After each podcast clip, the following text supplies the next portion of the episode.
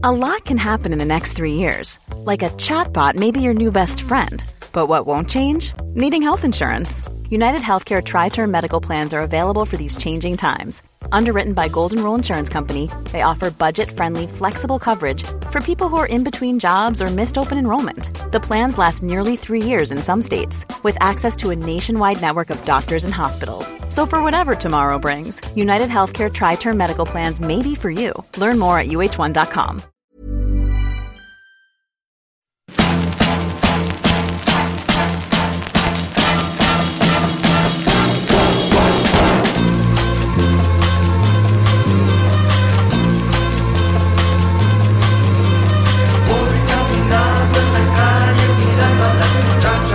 Podzol, le podcast du gravel et du bikepacking, épisode 116, ici Richard Delhomme. Vous avez été nombreux à l'attendre, le voilà, le débrief de Galia 480 avec Stéphane Brognard. Vous allez découvrir les coulisses de ce projet, avec quelques clés mentales pour mener à bien cette aventure, mais surtout pour mener à bien vos propres aventures, quelle qu'en soit la difficulté. Une fois n'est pas coutume, j'ai écouté la minute de solitude de Stéphane, et je dois préciser que non, je n'ai pas de pyjama bisounours. J'en profite également pour remercier Stéphane de m'avoir embarqué dans cette aventure, ainsi que toutes les personnes impliquées dans ce projet, et toutes et tous que j'ai croisés sur la route, notamment Marie et Pépette à Tarare qui m'ont nourri au Morito.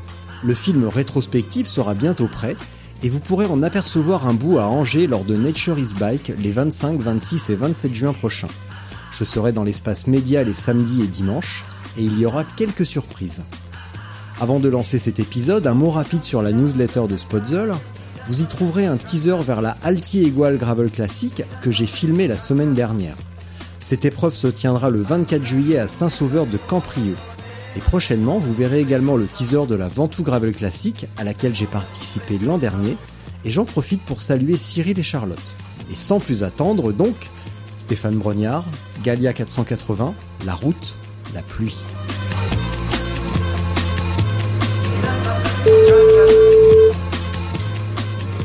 Allô Allô, oui, bonjour, euh, Richard Delhomme. Vous êtes bien Stéphane Brognard Bonjour Richard, bonjour Richard Delhomme. Ah bah, ça me fait plaisir de vous avoir. Dis donc, on m'a beaucoup parlé de vous et euh, je pense que j'ai plein de questions à vous poser. Eh ben, écoutez, je suis tout oui, monsieur Delhomme. J'ai entendu dire que tu es allé faire pas mal de vélo ces derniers temps sur, euh, sur Galia, etc.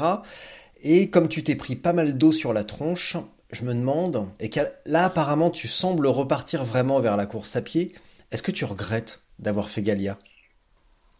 Alors euh, oui, effectivement, euh, si on m'avait dit que euh, faire du vélo 20 jours avec une telle avec une telle dimension, hein, 270 km, etc., etc., tous les jours sous ce temps-là, ça aurait pu éventuellement me faire poser la question. Bah non, forcément que non, et, je le dis à, tous ceux qui écoutent. Mais toi, tu m'as côtoyé pendant 20 jours, donc tu t'es aussi bien rendu compte que presque entre guillemets la problématique n'était pas là. Alors oui, ça ça augmente légèrement la contrainte, hein, qui était déjà pas mal. Les mensurations de la bête étaient plutôt importantes, mais euh, j'ai envie presque de te dire que ça tord le cou. Et, je me souviens même à un moment, quand tu as commencé vraiment à, à, me, mieux me connaître et on était dans une période plutôt délicate. On, on va forcément parler de cette étape en daille jusqu'au-dessus de Bordeaux et que tu, je te vois encore rouler avec moi et me dire, euh, mais je crois qu'au fond ça te plaît aussi que que ce soit difficile à ce point-là et que effectivement ça tord davantage le coup éventuellement à, ce qui te pousse aussi à faire tout ça. Donc je, me souviens encore très bien de cette phrase-là. Elle est rentrée, hein, elle,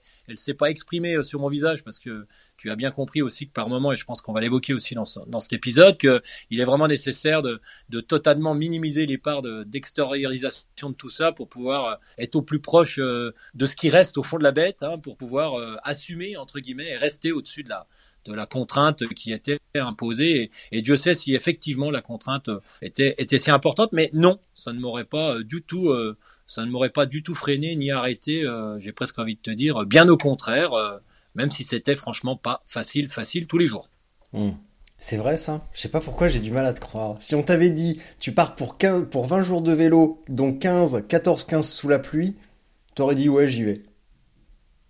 Bah oui, j'y allais parce qu'une fois que c'est calé, mais euh, c'est aussi comme ça euh, qu'on a été éduqué. Donc euh, j'ai même envie de te dire, je suis même presque surpris d'avoir ce genre de questions parce que, mais moi comme d'autres, hein, je, je, ne suis pas une exception, mais on a été éduqué comme il n'y a même pas de questions qui se posent. Et ça, c'est ça aussi, c'est c'est une marque de c'est une marque de fabrique qui n'est pas qui n'est pas que de moi, elle est aussi d'un grand nombre de, de personnes et, et on, on va pas on va pas être arrêté par de la pluie, on va pas être arrêté par du vent, et d'autant plus que de toute façon, j'ai envie de dire, dès qu'on monte un défi, euh, bizarrement, on, se met toujours dans les conditions euh, euh, les pires les unes que les autres. Alors un, coup c'est l'un, c'est le froid, l'autre c'est le chaud, c'est si, c'est mi, mais on est prêt à avoir toute éventualité. D'autant plus que dès qu'il y avait un poil d'éclaircie, j'avais de te dire que c'était beaucoup plus presque appréciable où on le vivait mieux. Je viens d'une région où, alors ça va un peu mieux, mais le climat était loin d'être très euh, agréable hein, dans la France entière. Je pense que les, les euh, on dit les Vosges, euh, bizarrement, tout le monde a les sales souvenirs des Vosges, de colonies de vacances, d'enfance, etc., etc.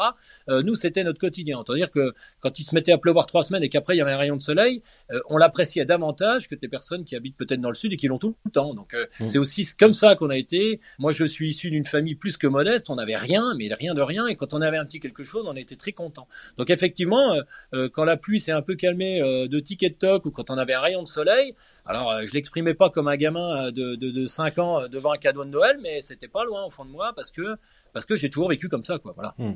Pourquoi tu es surpris par cette question? Bah, je suis surpris par cette question parce qu'on n'est pas du tout. Euh... Enfin, moi, en tout cas, ça ne me vient même pas à l'esprit parce que j'ai été euh, formaté comme ça, peut-être. Donc, euh, je, je, je vois même pas. La question ne se pose même pas. On a décidé de partir à telle date et de revenir à telle date et, et on fera face. Euh, enfin, on fera face. On donnera le, les, toutes les possibilités. Alors oui, ça, ça entrave et ça, ça entame hein, physiquement et, et, et, tu as pu le constater en étant à mes côtés. Euh, euh, effectivement, c'est c'est délicat et, et, le jeu, il est là aussi. Hein, il n'est pas il est pas simplement d'aller euh, dans la surenchère en kilomètres, en etc. Le jeu, il est euh, très psychologique finalement. Il est il n'est que là le, le, jeu. Il est d'avoir toujours les ressources nécessaires, la petite flamme qui te place juste au-dessus du niveau de contrainte. Et, et voilà. Et quand on a quand on a une raison profonde personnelle qui nous pousse aussi à, à aller faire ce genre de choses qui ne sont pas du tout obligatoires, qui ne sont pas du tout nécessaires pour le commun des mortels, pour tout à chacun, euh, de, de, se dire euh, à quoi bon aller partir faire 270 km par jour pendant 20 jours? Effectivement, ça n'a. Si on n'est pas capable d'avoir un sens profond, enfin en tout cas, si on n'est pas capable d'avoir euh, quelque chose personnel en réserve qui nous pousse à faire ça au point que ça, ça semble essentiel. Alors, ça peut paraître totalement incroyable pour la plupart des gens, mais pour nous, c'est c'est normal. Et je ne suis pas le seul. Attention, euh, beaucoup de personnes. Alors, ça, ça, ça, pourrait coûter des années d'analyse, tout ça, mais euh, effectivement, euh, nous, c'est notre manière aussi de, c'est notre manière de nous exprimer. Je dis nous parce que finalement, beaucoup de personnes qui écoutent ce podcast, euh, beaucoup de personnes qui passent dessus, tu sens bien aussi, et tu l'as matérialisé par nos échanges verbaux, te font expliquer toi-même beaucoup de choses, je pense, sur sur une certaine forme de, de psychologie que peuvent avoir des athlètes qui ne sont pas forcément à vouloir en faire plus que le voisin. Non, non, c'est un moyen d'expression personnelle, ça c'est sûr. Alors, tu sais que ce que j'apprécie avec toi et parmi tous mes invités, c'est cette capacité à faire des transitions parfaites. Et je vais dédier la question prochaine à Julien V de Dunkerque. Euh, si, tu te, si tu te souviens, quand t'as recollé ton pédalier euh, avec Towie Poppet, je t'ai proposé des pains au chocolat que, euh, que Julien m'avait laissé peu avant. Il m'avait, il m'avait chopé un rond-point et il m'avait, il m'avait rechargé en pain au chocolat. Donc on a mangé les pains au chocolat de Julien. Et il m'a demandé comment on trouvait la motivation pour faire des trucs euh, comme ça? Parce que lui, comme d'autres, aimerait se lancer dans de plus longues distances, dans de longs périples, mais il me disait ah, j'ai pas la motivation pour faire ça, j'arrive pas à me motiver euh, pour faire ce genre de truc. Alors c'est quoi le entre guillemets, c'est quoi la recette magique? Même si tu en as dévoilé un tout petit peu à l'instant. Alors la, recette magique, il est, je pense qu'on a euh, on a tous euh, quelque chose au plus profond de soi-même que l'on veut exprimer. Alors des gens le font de façon très euh, extravertie, très publique. Je sais pas, moi je pense à, à Sœur Teresa ou à, un homme politique ou à, ou, à, ou peu importe.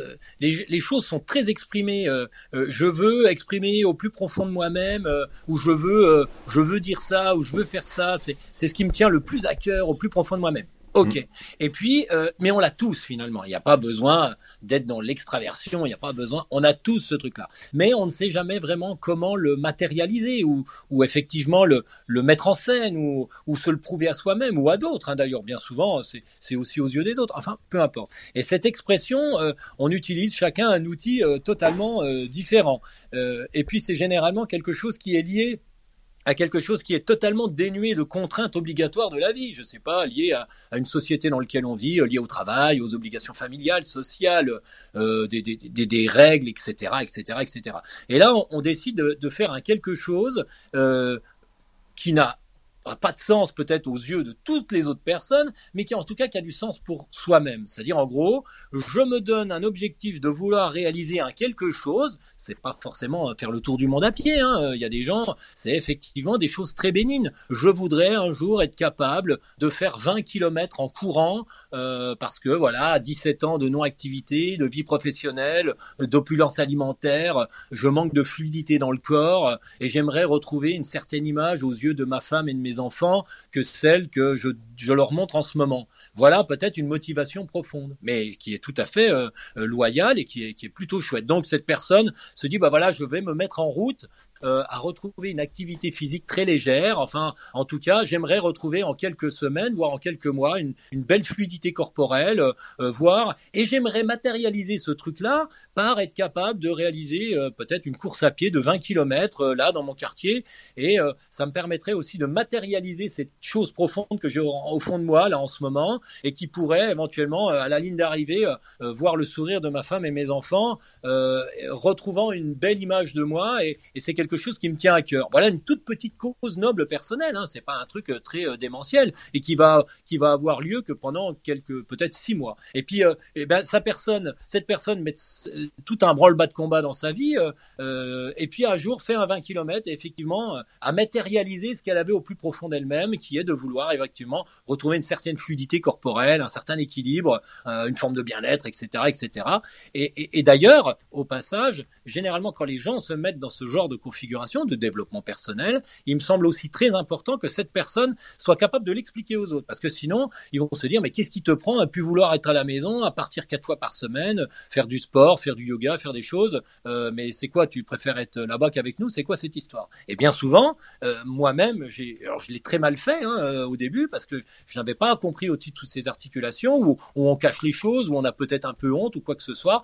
Et puis un jour, eh ben, la personne dit les choses. Et bien voilà, c'est pas que je vais aller courir. En fait, c'est que j'ai décidé de retrouver une certaine fluidité corporelle. J'aimerais aussi montrer une autre image de moi-même à, vous tous, là, autour de la table, après 17 euh, ans de, d'opulence euh, financière et matérielle pour faire euh, travailler l'entreprise ou je sais pas et j'aimerais aller là-dedans et, j'ai choisi l'outil qui serait la course à pied euh, euh, beaucoup plus pratique pour moi que effectivement de faire un autre sport parce que je peux le caler dans mes rendez-vous, etc., etc. Et à partir de là, la famille euh, se retrouve aussi à se dire ah voilà, il se prend en main, il est dans un développement personnel, etc., etc. Donc en, en, tout cas, ça n'a aucun lieu de dire je fais du sport ou faire du sport. C'est un outil. Et effectivement, moi-même, mon outil a été le trail et puis il a été d'autres choses et il a été là Galia 480 et tout ça sera résumé, tout ce que je viens de dire assez rapidement, enfin je l'espère assez rapidement rapidement au, travers du bouquin que je suis en train d'écrire, mais justement, c'est exactement la chose là. Donc, avant même de se dire, tiens, ça me ferait vraiment rêver de partir traverser la France en vélo. Euh, j'ai vu un gars là passer devant la maison, ça m'avait l'air tellement sympa, c'est tellement une invitation au voyage, c'est tellement une invitation à, sortir de son quotidien. Tout ce qu'on a entendu, hein, toi et moi, pendant pendant cette euh, passage cette bambée, ok, mais il faut être capable de lui donner du sens. Ça pourrait très bien aller. Euh, alors, je, je pense à ce film mythique euh, du gars qui va rejoindre son frère avec un avec un tracteur tondeuse à traverser les États-Unis. Euh, il a pas, il, avait aucune joie de traverser les États-Unis en tracteur tondeuse. C'est simplement qu'il voulait retrouver son frère pour peut-être enterrer une certaine nuage de guerre. Enfin voilà. Mais c'est exactement la même chose, j'ai envie de dire. effectivement, euh, je, je, pense qu'il avait que ça comme outil sous la main, c'était un tracteur tondeuse. Il aurait préféré largement avoir un billet et prendre le train. Mais il a utilisé cet outil et finalement tout le monde pourrait dire mais c'est complètement con, c'est complètement ridicule, c'est complètement. Non non, c'est que c'est mon outil que j'ai sous la main et etc., etc. Alors effectivement, celui qui veut se faire un 1200 km et qui n'a qu'un week-end et qui a longtemps qu'il n'a pas vu éventuellement euh, une vieille connaissance qui est dans les Pyrénées, il habite Paris, eh ben j'ai envie de te dire, c'est pas qu'il va aller faire du vélo, c'est qu'il a envie d'aller boire un café avec son pote qu'il a pas vu depuis longtemps, il a que trois jours. Et puis mmh. voilà. Et, et c'est des fois aussi comme ça. Il n'y a pas besoin d'avoir des grandes causes nobles, etc., etc. Mais attention, ne pas oublier non plus d'avoir la raison profonde qui te pousse à faire ça, euh, vouloir retrouver une certaine fluidité dans le corps et se mettre tout de suite à faire l'UTMB. Parce que là, la raison profonde qui te pousse à faire ça, retrouver une certaine fluidité, euh, bon, c'est une motivation, hein, appelons ça peut-être comme ça, c'est plus compréhensible par tout le monde. Elle est quand même bien en dessous du niveau de contrainte que pourrait imposer un ultra trail de Mont Blanc, une RAF 1100, etc., etc. Et à partir de là, ah, il va se retrouver, euh, enfin, je veux dire, ça, il part au carton. Donc, ne pas non plus oublier d'avoir une cause noble personnelle pour pouvoir réaliser quelque chose ou un jeu. C'est un jeu. Et si j'allais boire le café avec un pote que j'ai pas vu depuis euh, deux ans, trois ans, dix ans. Mm. Euh, ne toujours associer ça. Alors, une cause noble personnelle, ça semble, ça semble trop pompeux, mais aussi un jeu. Euh, préférer le jeu que l'enjeu, des fois, c'est aussi une belle motivation. Enfin, en tout cas, on n'a plus l'impression de faire du vélo quand on veut à tout prix aller le plus vite possible parce qu'on n'a que trois jours, euh, rejoindre son pote dans les Pyrénées qu'on n'a pas vu depuis trois ans. Voilà ce que je pouvais dire. Bon, bah, c'était bien résumé déjà en un quart d'heure. Attends, je finis de noter toutes mes questions. Euh, à l'instant, tu as dit. euh, tiens, pour faire. Pour, pour Désolé, non, je te connais quand même, hein, ça va. Euh, pour faire une petite redondance sur l'étape Handaï Bordeaux où euh, moi je me souviens pas ta, je me souviens pas qu'on soit tant adressé la parole que ça mais euh, si tu t'en souviens tant mieux. Moi je me souviens de après Dunkerque justement quand on roulait avec avec Tony tout ça et que que je t'ai dit que ton pédalier branlait que t'essayais de recoller et que, et que je t'ai dit justement, euh, t'as été content, hein, ça te plaît, hein, parce que tout le monde pense que ton pédalier va péter. Et, euh, moi, moi c'est de ce moment-là dont je me souviens en fait, parce que bah, ton pédalier était à deux doigts de péter. Oui, pardon, t'as raison. Ah. Ouais, c'est vrai, c'est vrai. Oui, oui, tu m'entends Ouais. Oui, mais c'est vrai que c'est ce moment. Euh, pardon, c'est vrai que ça a été aussi ce moment-là où, quand on repart du magasin. Hein, D'ailleurs, on peut faire un, un petit big up au passage. t'es sûr un big, up, t'es, big, up, big up, t'es sûr vraiment Parce que non, mais c'est, à tous les sceptiques. C'est aussi un moment de l'histoire voilà, euh, je crois qu'on peut même aussi en profiter pour pour expliquer la situation parce que c'est pas une critique, hein, c'est pas euh, on est plus mieux que n'importe qui, c'est-à-dire que effectivement, je commence à avoir une une pédale, enfin une, qui commence un petit peu à, à yoyoter, comme on pourrait dire. Euh, la, manivelle, qui commence pour être précis, donc l'axe qui traverse le boîtier de pédalier, la manivelle droite, donc côté plateau, commençait à bouger un petit peu, à se dessertir très légèrement. Donc ta manivelle carbone commençait à légèrement se dessertir de l'axe et, mm. on, et euh, effectivement, le, le, le, le, mec à, à Véloland de Amiens, le mécano, euh, était plus que perplexe, mais euh, bon, la... comme tu l'as dit, ouais, c'est, on va pas se moquer non plus, c'est normal d'être perplexe dans ces situations. Et pour ne rien te cacher, j'étais perplexe aussi au début. Et quand je t'ai vu commencer à frotter le truc, à frotter le plateau, à réfléchir, à vouloir mettre de la colle, à expliquer avec les serre-fils et tous les machins, Là, je me suis dit, ça, c'est la force de la persuasion et ça m'a fait penser à Steve Jobs, qui était très connu pour son champ de déformation de la réalité. Où il arrivait, il avait cette capacité à, tordre la réalité selon ses souhaits. Alors, c'était euh, c'était euh, exprimé par les employés de Apple à l'époque, mais il y avait ce champ de distorsion de la réalité et il y avait même un jeu pour essayer d'échapper au champ de distorsion de la réalité. Et à partir du moment où on croit qu'on va y arriver, eh ben souvent, étonnamment, on y arrive. Et là, tu étais convaincu que ton pédalier allait tenir, et effectivement, il a tenu.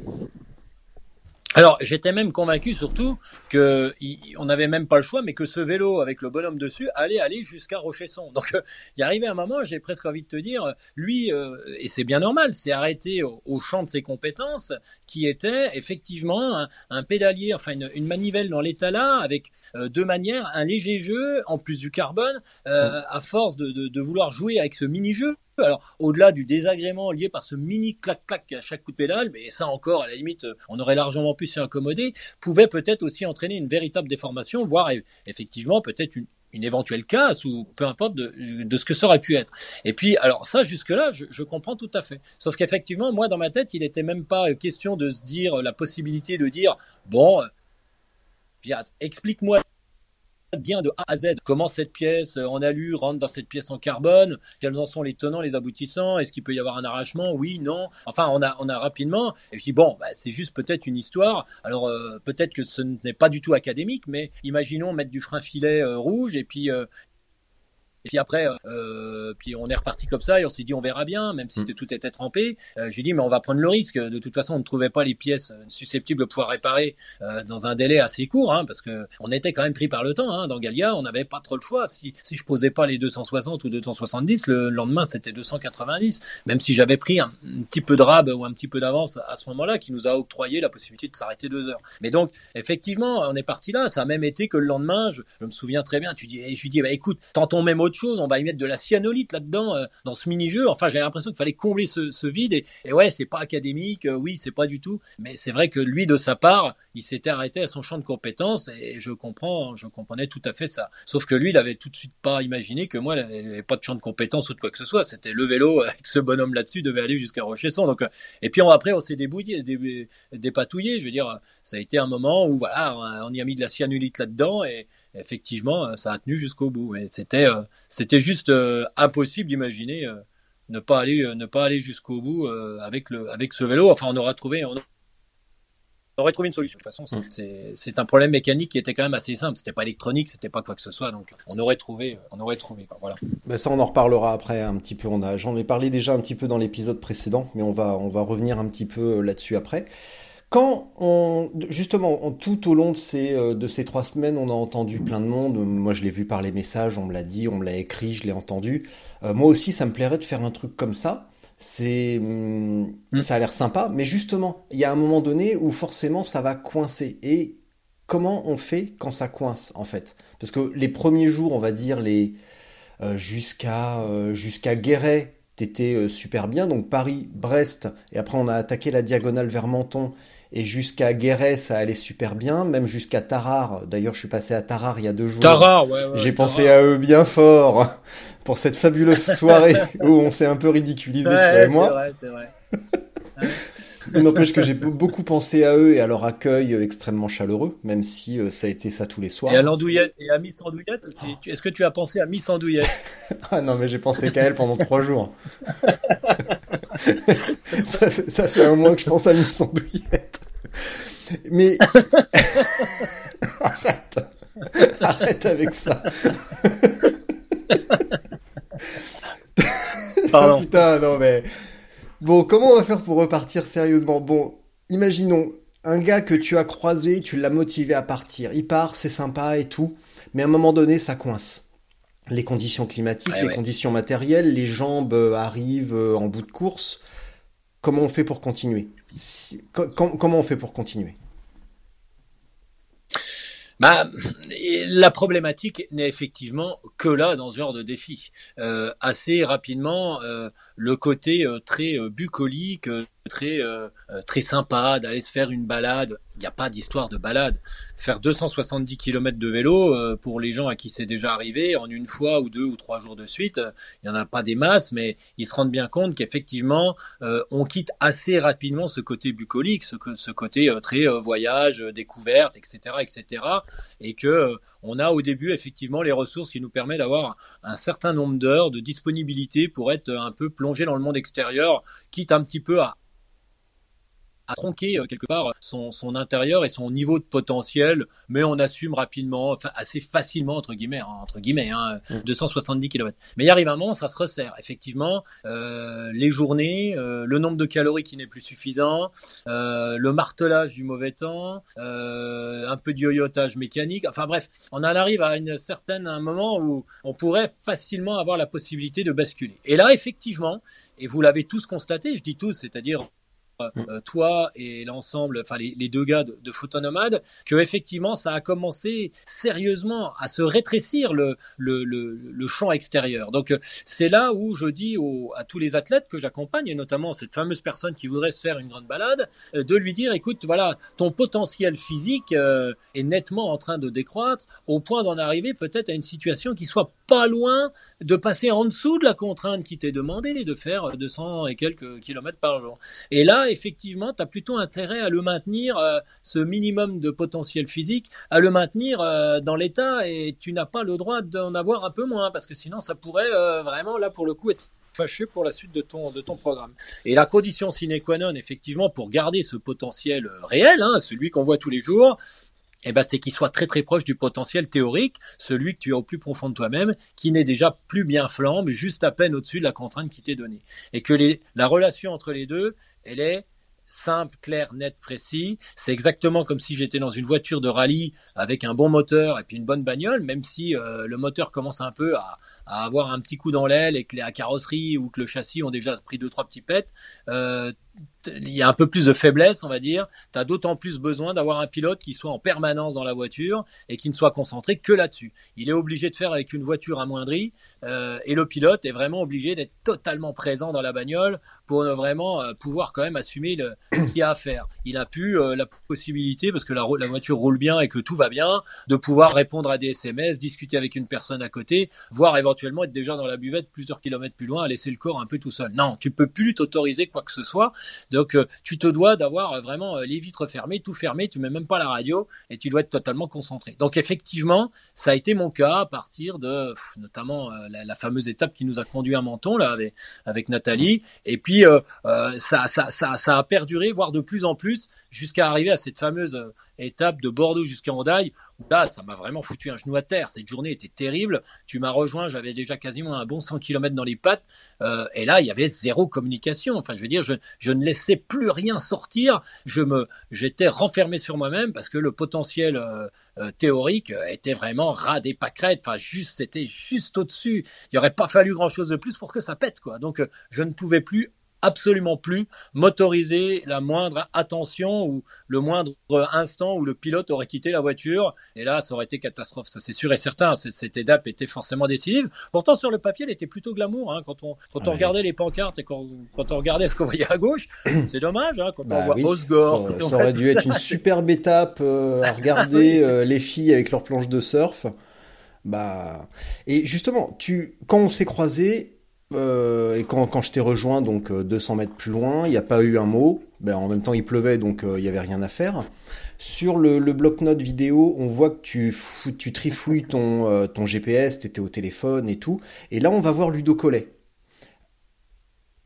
Quel, quel pourcentage on pourrait dire d'ouverture dans de combien tu ouvres un petit peu les volets pour aller voir ton pote que tu connais depuis des années, donc le speaker de l'UTMB, pour prendre cinq minutes et aller boire un café euh, avec Ludo euh, là, euh, c'est ces moments euh, qu'on a déjà évoqués aussi ensemble. C'est ces moments, tout comme quand quelqu'un vient à ma rencontre, je veux dire, je peux pas non plus me présenter dans l'état là parce que la personne n'aurait pas spontanément la compréhension de dire mais dis donc, c'est vraiment qu'un sale con. T'as vu, il parle pas, il est machin, et lui expliquer que le potentiel théorique machin et que je dois être comme ça. Le, gars il se dit merde, je suis tombé sur un grand malade. voilà, je savais que là c'était, j'ai presque envie de dire, je, ressors volontairement de ce délire euh, j'arrête un peu le temps, j'ai envie de dire euh, le temps, ça nous a pris 10 minutes, euh, on a même été obligé de faire un demi-tour, etc. j'arrête un peu le temps, le très rapidement possible. J'ai presque envie de dire tu, tu, joues le cinéma, mais c'est normal. Je veux dire c'est ton pote, il a il a pas envie aussi forcément de de, de, se retrouver confronté, même s'il sait que c'est dur. Et lui, il le connaît très bien, ces états-là. Il, il, le connaît par cœur parce qu'il en a tellement vu des athlètes. Euh, alors, il les voit à la ligne de départ, à la ligne d'arrivée, euh, où ils en sont ressortis. Mais c'est exactement, il a discuté avec tous les athlètes de la Terre entière, de tous les niveaux. Il sait exactement dans quel état il faut se mettre. Enfin, en tout cas, ceux qui parviennent à leur fin sont obligés de passer par ces phases-là. Donc, euh, ça, il le maîtrise totalement. Et il sait très bien aussi que quand je suis allé à sa rencontre, je suis ressorti, j'ai arrêté le temps. Euh, limite, je le dis vulgairement, mais tu joues le cinéma, tu joues le rôle, parce que hmm. c'est normal. Enfin, c'était inconsidéré de passer à côté de chez Ludo et de pas m'arrêter. Mais une fois qu'en instantané, je suis remonté sur le vélo, je reprends le costard euh, du gars et d'un seul coup revient en tête qu'il faut assumer une journée et que voilà, il y a eu une parenthèse quelque part et tu te ressors totalement de, du délire entre guillemets dans lequel tu es euh, pendant dix minutes et que derrière euh, ça repart. D'autant plus qu'en vélo, enfin on s'en est tous rendu compte, ça vous, vous, vous je dis les, les personnes qui, qui ont l'habitude de ça, moi je l'avais un peu moins, euh, la seule recette valable qui vaille aussi dans, dans ce genre de choses, c'est les temps d'arrêt. Donc euh, il a fallu aussi euh, beaucoup, beaucoup, être encore plus dans ce moment-là et de calculer, enfin, il arrivait un moment, pour être capable d'assumer 270 km quand on commence à être borderline total au, niveau physique, qu'on n'a pas le loisir de pouvoir s'arrêter à tous les coins de rue, prendre une photo et d'être d'être vraiment porté sur l'extérieur, je calculais le moment entre l'envie de pisser, la possibilité d'enlever une couche et la nécessité de trouver la boulangerie qui me permettrait de ravitailler ou la supérette pour le reste de la journée. Mmh. Donc c'était des fins calculs entre guillemets qu'il fallait mettre en place pour que tout corresponde quoi. Tu pissais contre le mur de la boulangerie en enlevant ta veste quoi, en prenant un sandwich au passage. J'exagère, mais vraiment il fallait tout tout optimiser euh, parce que euh, c'était plus possible de pouvoir euh, s'octroyer trop de liberté pour parvenir à ses fins. Je m'étais fixé ce défi de 20 jours. il arrive à Le jeu n'est que là. Le jeu n'est plus dans, dans, le reste, et ça a été du vélo, mais ça pourrait être autre chose. Et dans les autres choses comme le trail ou le ski roue ou même le kayak que j'ai pu faire en travers la Méditerranée, il arrive un moment eh ben, arrive ce moment. Et c'est là où on passe dans ce monde un peu extraordinaire euh, que je pense euh, je vais remémorer euh, et faire ressortir à l'ensemble des, des, auditeurs qui ont déjà vécu ce moment-là. le moment de vérité commence à ce moment-là et, l'histoire commence là. Avant, j'ai envie de dire, c'est une marge d'approche, c'est un peu facile, mais arrive un moment, c'est là que ça se passe. Quoi. Mais ça, on va en parler aussi tout à l'heure, parce que j'ai quelques questions quand même sur ce, sur ce, sur ce, ce moment où, où, ça devient, où ça devient vrai en fait.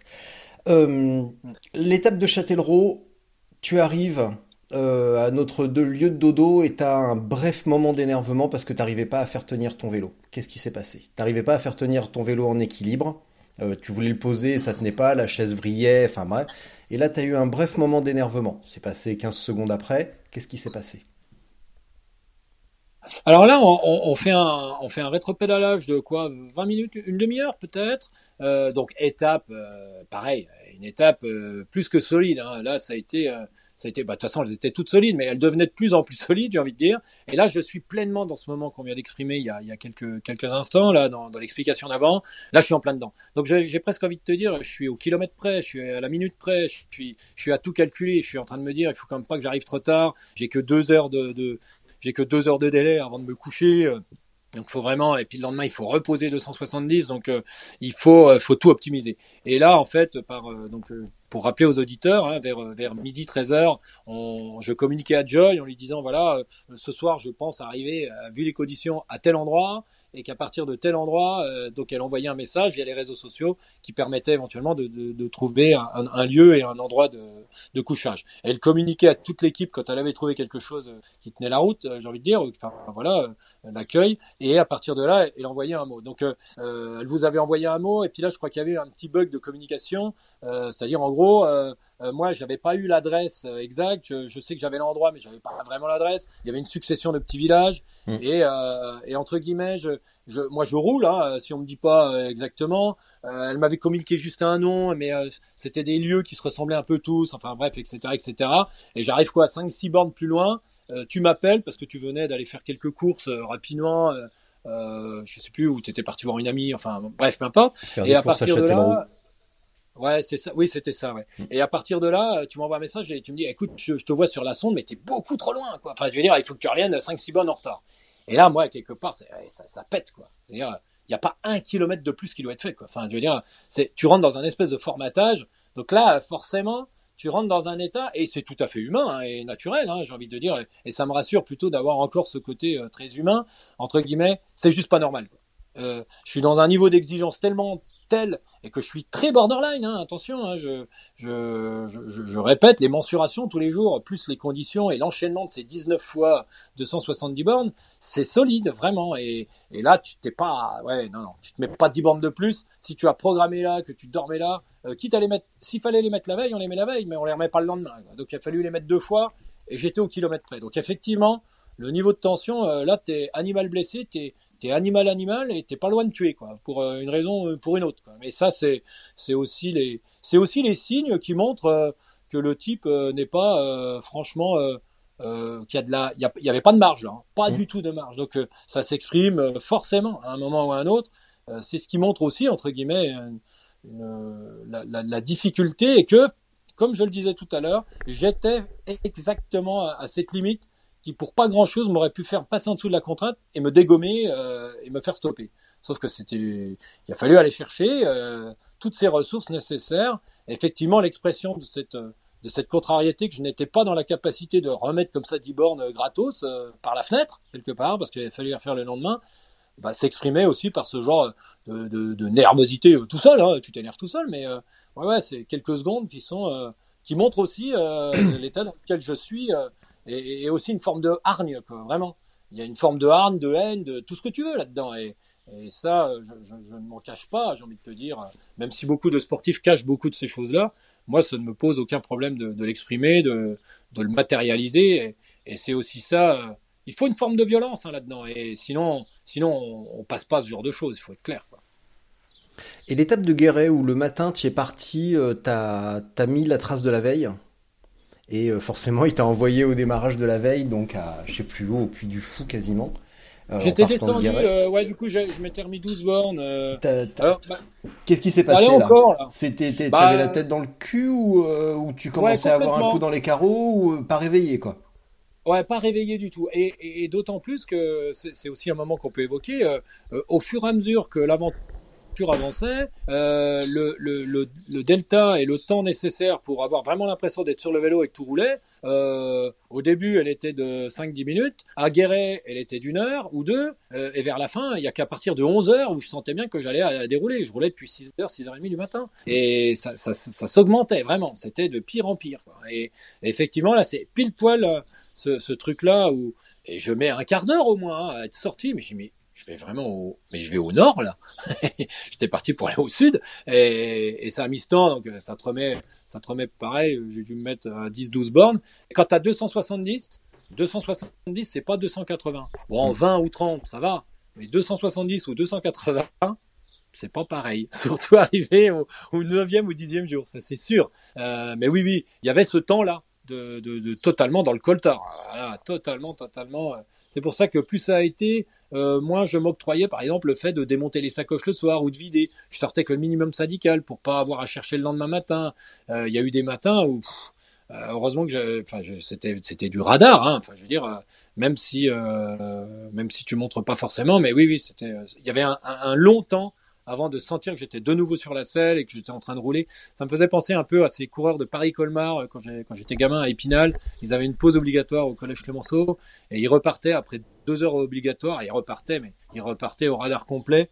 Euh, c'est tout juste, c'est tout juste si effectivement, euh, si effectivement il n'y avait pas euh, les mecs étaient pas en train de dormir en marchant, quoi. C'était un peu le cas, quoi. Alors tu sais qu'on on partage tous les deux euh, un goût pour les expressions utilisées à tort et à travers comme euh, sortir de sa zone de confort. Et euh, oui. pendant ces trois semaines, j'ai lu beaucoup et entendu waouh, gros mental. Alors Stéphane Brognard, est-ce que tu as un gros mental? Pas du tout. Je n'ai absolument pas un gros mental. Mais je pense avoir un mental organisé. Et c'est vraiment euh, avoir un gros mental. Déjà, si quelqu'un pouvait me donner la définition, je suis preneur. Euh, ou auquel cas, c'est peut-être celui qui arrive à cacher toutes ses faiblesses. Alors, on va dire qu'il a un gros mental. Non, non.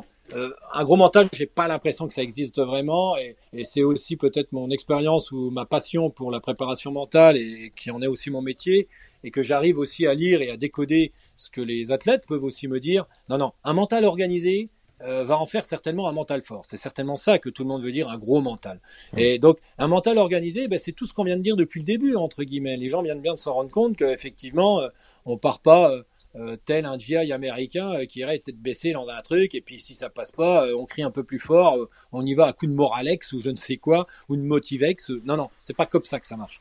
Effectivement, avoir un mental organisé, c'est mettre en place tout un dispositif déjà qui donne du sens à ce que vous allez faire, qui donne une bonne raison, qui local par rapport à ta cause noble ou à les choses profondes que tu as au fond de toi, qui va être capable de pouvoir euh, réduire, être très proche de son potentiel, etc., etc., d'avoir décelé là où tu pars en couille. Il n'y a pas de malin pour être capable en face de faire euh, de faire euh, coïncider avec une parade, une mise en place de certaines choses. Moi, je sais que quand ça commence éventuellement à, à partir, eh ben effectivement, il faut que je referme, que je mette dans une certaine forme de, de, de, que je rentre dans mon geste, que je sois dans une bulle totalement étanche, que etc. C'est des stratagèmes, donc des parades que j'ai réussi à mettre en place, qui vont m'éviter effectivement euh, de pouvoir euh, euh, faire transparaître ou me prendre les pieds dans le tapis. Ça, effectivement, on peut l'associer à un mental fort, mais non, je n'ai pas un mental fort, j'ai un mental organisé, effectivement, et, je pense même avoir un certain grand nombre de, faiblesses, de points faibles, euh, peut-être beaucoup plus que les autres, ce qui m'a aussi poussé éventuellement à aller vers ce genre de pratique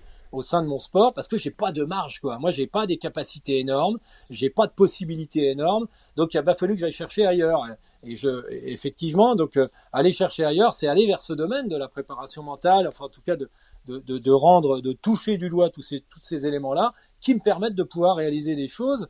Euh, j'ai presque envie de te dire, je suis presque dans un espèce de combat avec moi-même parce que je ne peux pas miser sur mon physique, euh, tout ce que pourrait croire euh, à chacun. Euh, dès que même depuis gamin jusqu'à maintenant, j'ai beau monter sur des bancs d'essai, quel que soit, que ce soit à vélo ou à course à pied ou quoi que ce soit, des tests VMA, VO2 max et quoi que ce soit, j'ai toujours été plus que rat des pâquerettes dans tous ces domaines-là. Euh, ce qui ce qui fait aussi de moi un coureur plutôt de pas vite mais tout le temps sur du télon, plutôt qu'un coureur qui ait pu exprimer ses talents effectivement de physiologiques hein, qui, qui, sont absolument nécessaires pour pouvoir réaliser des épreuves, je sais pas, un 10 km sur route ou, ou euh, un critérium ou un sprint, ou, etc., etc. Donc euh, voilà, voilà le, genre de, fonctionnement que je ne peux avoir, que je peux avoir. Donc euh, le gros mental, tout le monde là, le gros mental, quand ils sont au bon endroit, dans la bonne situation, au bon moment, avec le bon sens qu'ils vont donner à ce qu'ils vont y faire. Et là, à partir de là, c'est gros mental travailler 8 heures par jour dans une usine très compliquée dans le nord de la Lorraine, comme on a pu rencontrer euh, les vestiges hein, de ces trucs-là, mm.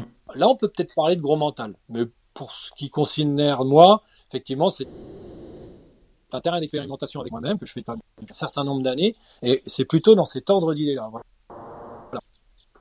Bon, ça signifie aussi que pendant trois semaines, enfin pendant trois semaines, j'ai vu aussi euh, waouh machine. Ça veut dire que t'es pas une machine du tout en fait. Ah non non, elle est loin de là. Hein. Ah non non non non non, ça je j'ai du mal avec une j'ai du mal avec la machine hein, et, et non non non, c'est bourré de faiblesse ce truc là et, et c'est ça aussi l'être humain, c'est c'est cette capacité. Alors je, je, peux comprendre aussi parce que, mais ça c'est aussi le propre du, du, sport de haut niveau. J'ai, on a cette tendance à euh, ne rien montrer à l'adversaire. J'ai envie de dire, même s'il n'y a pas d'adversaire, mais on ne montre rien à personne. Mais ne rien montrer à personne, c'est aussi la capacité, euh, entre guillemets, de se mentir à soi-même sur son état ou, qu'on pourrait éventuellement faire tourner la spirale vers le bas ou niveler par le bas ou, s'aspirer vers le fond ou je ne sais quoi. Déjà, ne, ne pas montrer qu'on a l'impression de faire un effort, euh, effectivement, bah, c'est aussi se dire que ça va pas si mal que ça plutôt que de tirer, commencer à tirer la tronche ou commencer à se plaindre auprès des personnes autour de soi. Et ça aussi, c'est une stratégie, c'est-à-dire faire croire aux autres que ça va, alors que ça va pas du tout. C'est quand même le meilleur moyen que ces personnes aient encore plus envie, notamment dans l'entourage, les gens qui viennent rouler avec toi. Et tu m'as posé cette question et comment tu as cette force? Euh, J'ai l'impression que tu es dans une bulle et que tu n'as pas le choix et je l'ai bien compris, mais il arrive quelqu'un et là, ce coup, tu ressors et tu donnes un espèce d'aspect on voit bien que tu ressors. Mais pas du tout. En fait, c'est un espèce de, pas de leurre, mais je veux dire, tu te, tu persuades et, tu envoies un signe de assez positif finalement euh, dans lequel tu te trouves aux personnes qui viennent rouler 15, 20 bornes avec toi ou 50 bornes et que ce moment-là, tu es peu près sûr que si tu as cette attitude-là, cette personne va te renvoyer une énergie positive ce gars qui a rien demandé à personne, qui suit l'aventure depuis le début et que, qui arrive sur ton chemin et tu commences à faire à tirer la gueule, ah j'en ai marre, ah putain puis c'est dur, puis cette flotte, ah c'est pas possible, puis je comprends pas si, puis ça ça commence à m'énerver, gna gna gna. Ce gars n'a pas du tout le sentiment, il a envie de t'envoyer une énergie très positive. Il a plutôt envie surtout de rentrer plus vite chez lui et puis dire eh, vraiment, sale moment. Pas du tout. Justement, euh, lui, euh, rester dans la blague, rester dans l'humour. Euh, même plutôt des fois limite, hein, comme humour, hein, quand on est sur un vélo depuis un certain nombre d'heures, mais bon. Après, ça, faisait, partie aussi du folklore euh, qu'on a pu échanger sur les vélos, euh, voire graveleux, mais bon, voilà, c'était assez, marrant. Permet aussi tout ça, voilà, blague dans le coin, ça permet aussi que, les personnes, le meilleur grâce à l'autre, là, ils rentrent pile poil, et, que finalement toutes les personnes qui sont venues rouler avec moi n'étaient pas juste là euh, pour euh, faire un bout de chemin. Ils ont été un apport d'énergie positive qui était plus que plus qu'important, voire carrément du 109, euh, plus que généreux et bien utile. Hein. J'ai passé, on va dire, un bon tiers euh, accompagné de personnes, euh, ouais, ça doit faire un tiers, je pense, mmh. de personnes qui sont venues rouler avec moi. Euh, et sur le tiers qui sont venus rouler avec moi, il y a une bonne grosse moitié où je me suis, j'étais content d'être dans leur coffre, hein, vraiment, ça m'a bien aidé. Je pense à Strasbourg, les 70 derniers kilomètres, là, face au vent le long du canal. Mmh. Je pense forcément quand on est arrivé sur Valenciennes, euh, sur Dunkerque, euh, pareil, les kilomètres un peu avant, euh, énormes. Euh, tout, il y a eu plein d'étapes hein, comme ça où effectivement, pour parler des gens avec qui je roule, on peut forcément, on est forcément obligé de dire aussi toutes ces rencontres incroyables en plein milieu de nulle part, d'un coca qui se tend à un feu rouge, d'un sandwich euh, au bord d'un chemin en plein milieu de la Creuse, d'un camping-car en plein matin à 7h30 du matin qui te tend euh, une table de ravitaillement digne de l'UTMB en plein milieu de nulle part. Enfin, c'est mmh. tout ça aussi qui t'apporte une énergie très positive parce que tu te dois de ressortir de ça et, ce regard, c'est ce, ce, contact, cette énergie euh, qu'il a mis pour venir ta, ta rencontre et tout ça t'apporte tellement, c'est tellement, c'est merveilleux. C'est aussi ça qui te qui t'apporte une énergie positive que tu prends, que tu emmagasines, qui te remet encore un qui regonfle un petit peu le, le potentiel théorique, j'ai envie de te dire, euh, au moins pour quelques heures ou quelques instants, et qui te permet, bon an mal an, comme ça, de petite étape en petite étape, de pouvoir parvenir à poser euh, tous ces kilomètres. Quoi. Quand tu me parlais de pensée, de pensée parasite, comment tu hmm. gères ça? Qu'est-ce que c'est par exemple une pensée parasite et comment tu gères ce truc? Une pensée parasite, c'est cette pensée qui va, euh, en gros, faire sortir le pilote de la voiture de rallye, quoi. C'est-à-dire, euh, cette je, pars, je, je, me gare sur un parking, je pars faire un footing dans la forêt, et à un moment, euh, je me dis, euh, je suis en train de courir, tout à l'heure de plutôt bien aller, je pars tu faire un footing tranquillou là, et je dis, ah merde, c'est ce que j'ai fermé à clé ma voiture? Voilà. La tête, donc le pilote dans la voiture, est parti de, de ton corps ou parti de la voiture pour aller ailleurs, en l'occurrence 5 km plus avant, euh, sur le parking où est ta voiture. La tête n'est plus avec ton corps. Donc, quand la tête n'est plus avec ton corps, quand le pilote n'est plus dans la voiture, il y a quand même de grandes chances que le corps fasse n'importe quoi. Enfin, en tout cas, tu n'es pas capable d'être totalement sur tous les écrans de contrôle de ce qui se passe dans ton corps pour être capable de les gérer, de les appréhender, de les adapter au terrain dans lequel tu te trouves, ou à la situation, enfin, d'être et, de pouvoir être au plus proche euh, du meilleur de ton véhicule, voilà, en tout cas de ton corps ou ta voiture, etc., etc. Donc c'est ça une pensée parasite, c'est ce qui va te faire ressortir de toute l'attention que tu devrais porter à ce que tu es en train de faire ici et maintenant. Si en même temps que tu plantes un clou, tu commences effectivement à vouloir tenir une conversation avec quelqu'un, il y a quand même de grandes chances que tu ne sois pas au meilleur de ton potentiel et que tu te foutes un coup de marteau sur les doigts. Donc mmh. voilà, c'est ça une pensée parasite. Alors c'est un petit bonhomme sur l'épaule qui va te parler et que tu vas commencer à converser avec lui.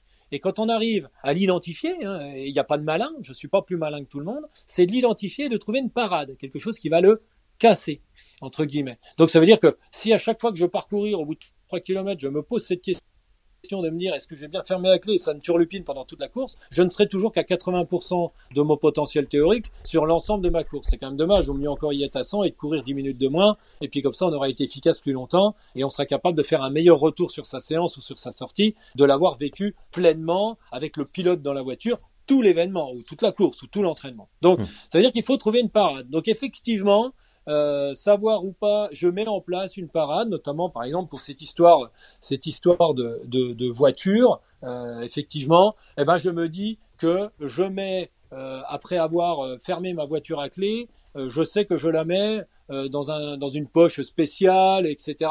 Et il y a qu'à ce moment-là que je peux dire que j'ai fermé ma voiture. À clé. Enfin, j'en sais rien. Je, je, trouve des, des stratagèmes, etc., etc. Où je mets la clé sous la clé, la machin. Enfin, je fais un truc qui me permet d'être quasiment sûr que j'ai fermé ma, voiture à clé. Bref. Et à partir de là, ce petit bonhomme, cette pensée parasite ne réapparaîtra pas. Ce qui va m'octroyer 10 à 15% de potentiel en plus, parce que l'attention ne va pas être mise ailleurs, elle va plutôt être mise sur ce que je suis en train de faire. Donc il y a quand même de grandes chances que je sois un tout petit poil meilleur, entre guillemets. Et ben c'est comme ça aussi qu'on arrive à avoir des sportifs peut peut-être second couteau qui peuvent éventuellement passer devant euh, des têtes d'affiche, mais qui seraient bourrés de pensées parasites ou qui ne porteraient pas une grande importance ou, ou toute leur attention sur l'épreuve parce que c'est une épreuve de seconde zone pour eux.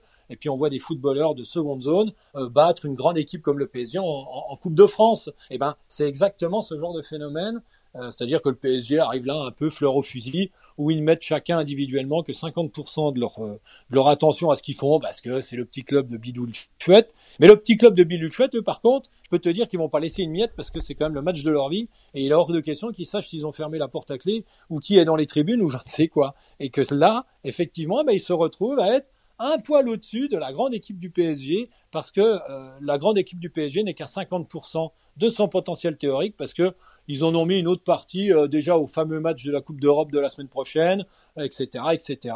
Et ben tu en arrives à niveler, voire à avoir des athlètes euh, de second couteau, on pourrait dire, passer devant des grands champions. C'est juste une histoire de, potentiel euh, théorique et de, de, niveau d'attention qu'ils auraient mis. Voilà comment on peut, on peut résumer une, une pensée parasite.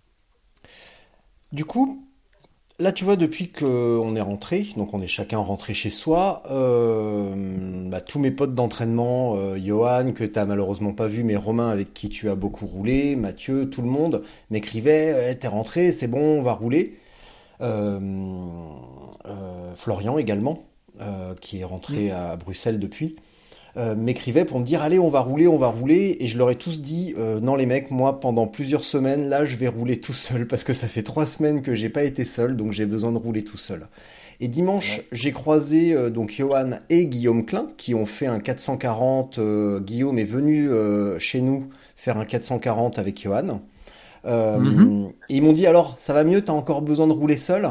Je fais non, ça va. Moralement, je peux rouler avec d'autres, mais par contre là, en ce moment, je prépare un truc. Donc je vais rouler seul parce que je veux me concentrer sur ce que je fais et pas, euh, tu vois, partir rouler, rigoler avec les potes, raconter des conneries, regarder les gonzesses, euh, s'arrêter euh, boire un truc. Là, dans, dès qu'on arrête notre épisode, je mange et je vais rouler. Et cette séance-là, je veux la faire seule parce que bah, je veux être concentré sur mon truc. Alors je vais rouler un petit peu avec Mathieu, épisode 77, le fabricant de roues carbone assembleur de roues carbone. Mais avant et après le, le petit passage avec Mathieu, je roule seul parce que je veux me concentrer sur ce que, sur ce que j'ai à faire. Est-ce que c'est à peu près la même chose ou, euh, que ce que tu viens d'expliquer ou c'est juste euh, de, que je suis en train de devenir un vieux con? Alors, euh, bon, que tu sois un vieux con, je pense que ça, cette phase-là est déjà faite, donc tu n'es plus obligé de, revenir dessus. Ça, c'est bon, c'est acquis. Par contre, effectivement, rouler seul, je t'en prie, Richard. rouler seul. je t'ai pas épargné pendant trois semaines, donc je te, je t'excuse. Euh, rouler seul euh, a d'autres avantages. Ça veut dire avoir le temps de disponibilité pour justement se concentrer sur ce qu'on vient de dire. Effectivement, quand on est avec un, copain, euh, on discute, on n'a pas le temps de se retrouver tout seul et de voir s'y apparaissent des, petits bonhommes sur l'épaule, d'avoir si on pense à d'autres pensées parasites et, être capable de les identifier, voire peut-être trouver des parades pour plus qu'elles arrivent, etc., etc. Et que moins on a de pensées parasites, plus on est proche de son potentiel théorique. Il est ce qu'il est le potentiel j'ai envie de dire voilà, mm. euh, un retour de blessure, de grossesse euh, en fin de saison, en début de saison, euh, après un hiver où on peut pas trop rouler, le potentiel est quelque chose qui varie. Voilà, et, et de se retrouver tout seul, à se dire bah voilà, est-ce que j'ai ce moment où je suis totalement dans ce que je suis en train de faire, totalement dans mon geste, etc., etc. La raison qui me pousse à faire tout ça, enfin tout ce qu'on vient de, de parler hein, quelque part depuis le, début de de, de, de l'épisode, eh ben effectivement on peut le faire tout seul. Mais alors surtout, plus le pilote est dans la voiture et plus il a la capacité de savoir ce qui s'est réellement passé pendant tout l'événement, entre guillemets un entraînement par exemple, et s'il sait tout ce qui s'y est passé, il sait dans, comment sa voiture a réagi pendant 90 euh, km, en tout cas son corps a réagi, parce que sa tête était vraiment là, elle n'était pas nulle part ailleurs, il a davantage d'éléments euh, concrets à pouvoir euh, à connaître sur sa machine, sur son corps, pour pouvoir avoir des terrains d'amélioration, d'expérimentation, etc., etc. C'est-à-dire, en gros, je te, fais le résumé. Si un athlète part faire une, grande bambée à vélo et qui passe son temps à avoir son attention qui soit ailleurs que sur le vélo, euh, euh, donc la voiture de rallye part sur une spéciale. la voiture, donc c'est ton corps, le cœur et les poumons, ce sont le moteur et, effectivement le, toute la mécanique. Enfin bref, et la tête, c'est le pilote. Et puis, ben, le pilote, il n'est pas beaucoup dans la voiture. Donc la voiture est un peu livrée à Ah, déjà, elle va faire une, elle est loin d'être dans les meilleures de ses performances, parce que même un vrai pilote va être capable de conduire. Si la voiture est toute seule, il y a une grande chance qu'elle fasse de la merde.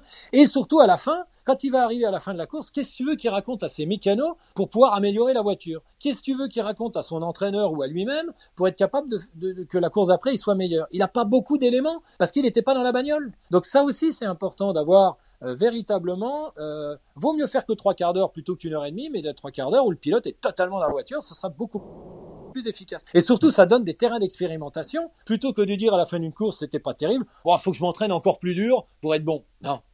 Il faut pas que je m'entraîne plus dur. Il faut surtout que le pilote soit vraiment dans la voiture. Donc être seul, c'est quand même plus facile de le faire. Alors après, le, le faire à plusieurs, des fois c'est un beau test pour voir si je suis capable de résister à la tentation effectivement de faire sortir le pilote de la voiture quand on roule en groupe. Mais hmm. ça c'est un autre discours parce que rouler en groupe, ça a aussi des moments de partage, de vie sociale, etc., etc., qui ont euh, plus d'intérêt que toutes ces séances, j'ai envie de dire, pas prise de tête, mais très personnelles et, et c'est aussi bien de les faire. Il faut les faire, ça c'est essentiel, c'est évident. Comme une sortie longue en courant et partager une belle vue au-dessus d'un sommet, plutôt que de la partager toute seule. Peu importe s'il n'y a pas un effet à tout prix sur l'efficacité du bout de barbac, il y a une telle énergie positive de partage qu'il n'y a pas photo hein, dans la balance, il n'y a, a, pas photo. Mais effectivement, dire que je veux aller rouler tout seul, c'est une très bonne chose. Augmenter considérablement le temps où le pilote est dans la voiture pour avoir les ressources nécessaires, les arguments, tous les éléments qui se sont passés pour avoir à bouffer pour les entraînements futurs. Ça aussi, c'est intéressant. Parce que sinon, bah, je vais m'entraîner encore plus dur. Euh, oui, et c'est pas ça qui va régler ton problème.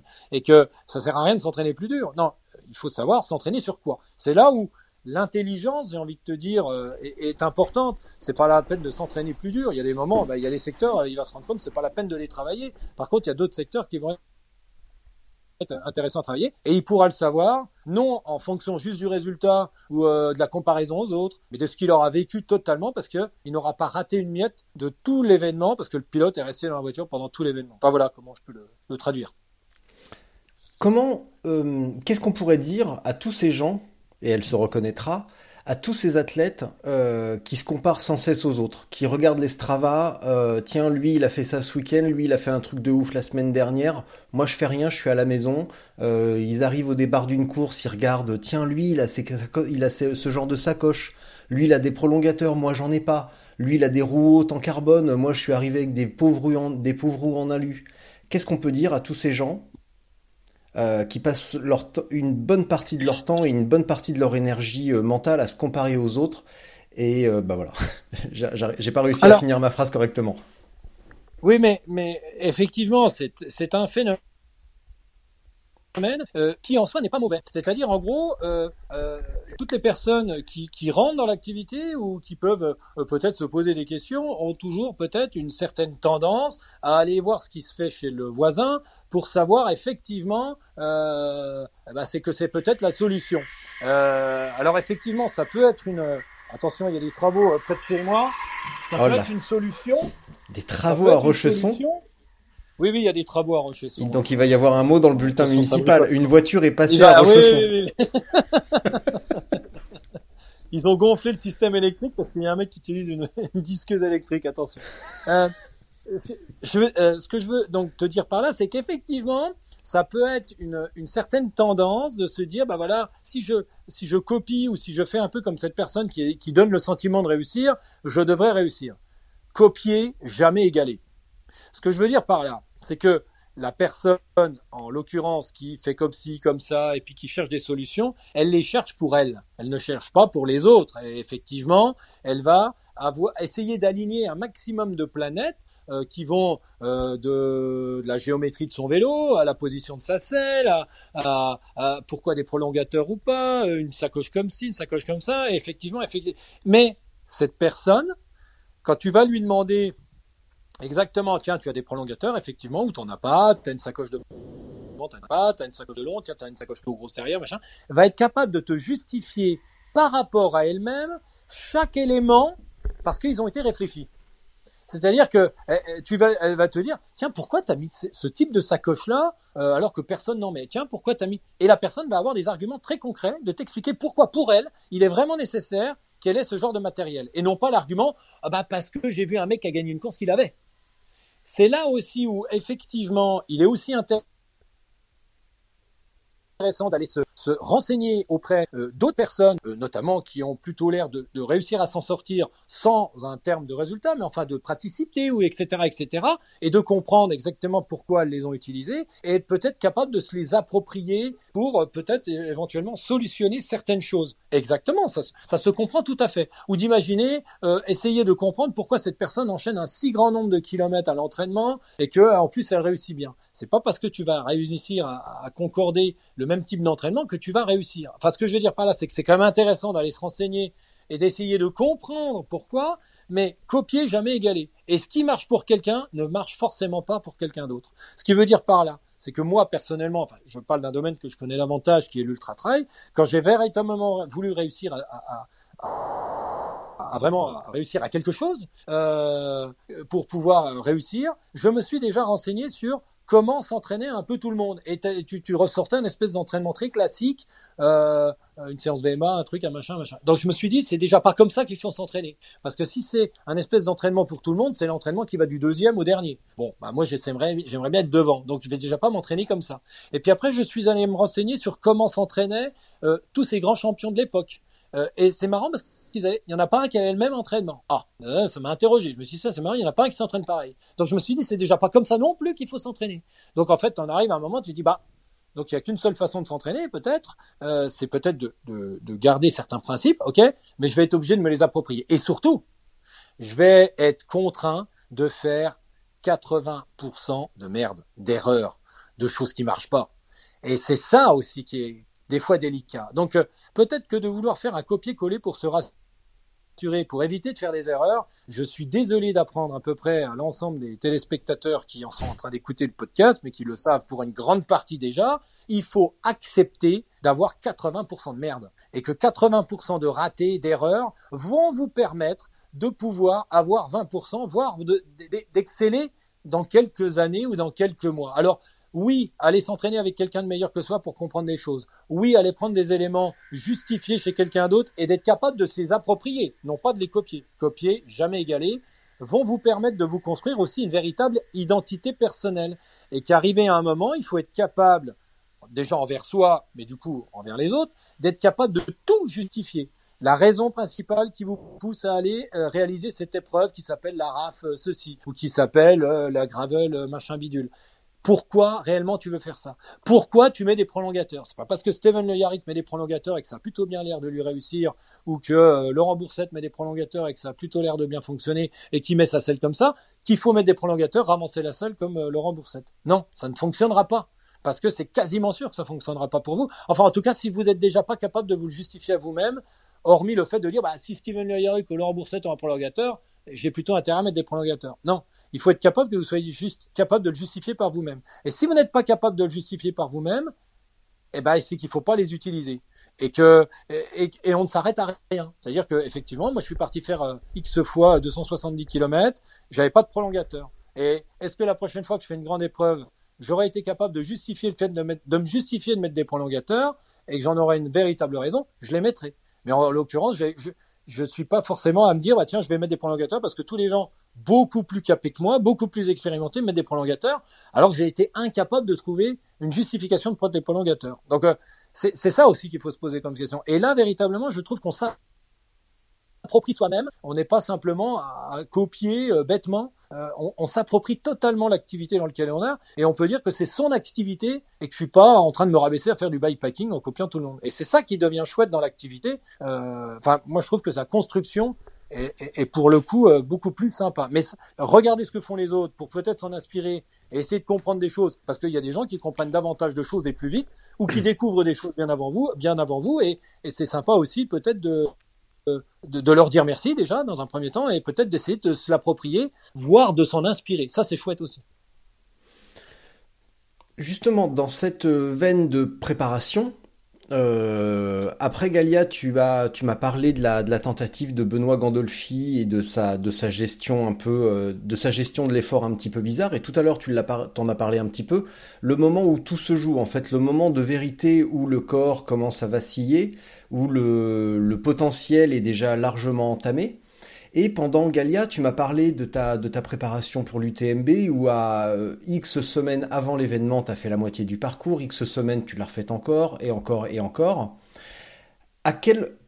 Comment, en fait, tu te préparais en termes de volume et à, atteindre... Euh, comment tu te préparais à, à atteindre ce moment où tout bascule, en fait? Parce que, si j'ai bien compris, à l'entraînement, tu faisais rarement ou jamais euh, la, distance ou l'intensité de l'UTMB.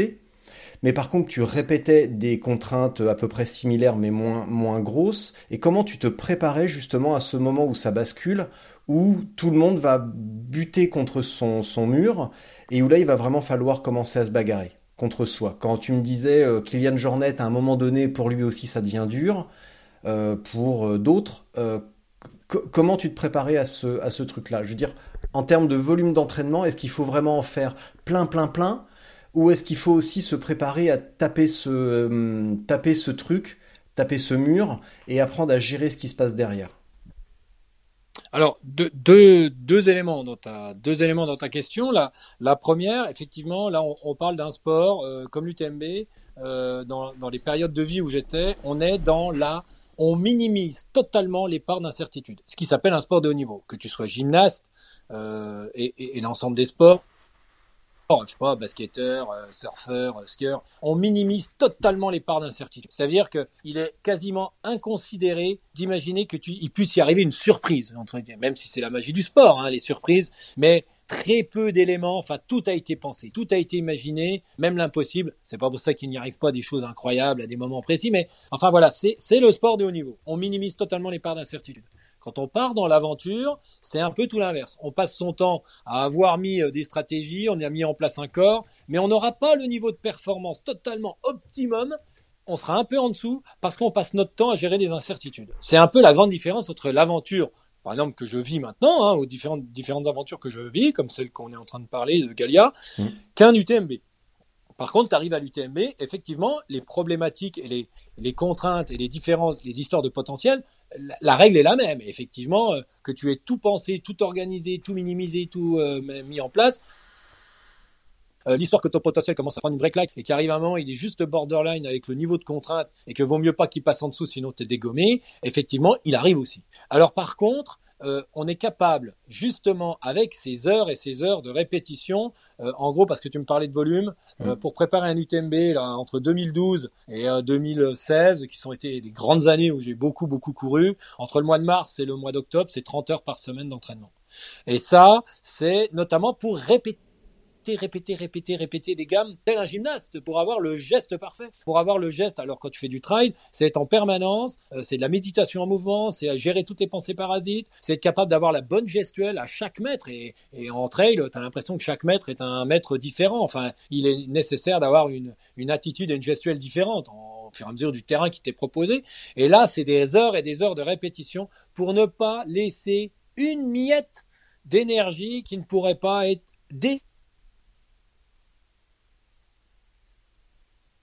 à être proche de ton potentiel théorique à coup de parade, etc., etc., etc.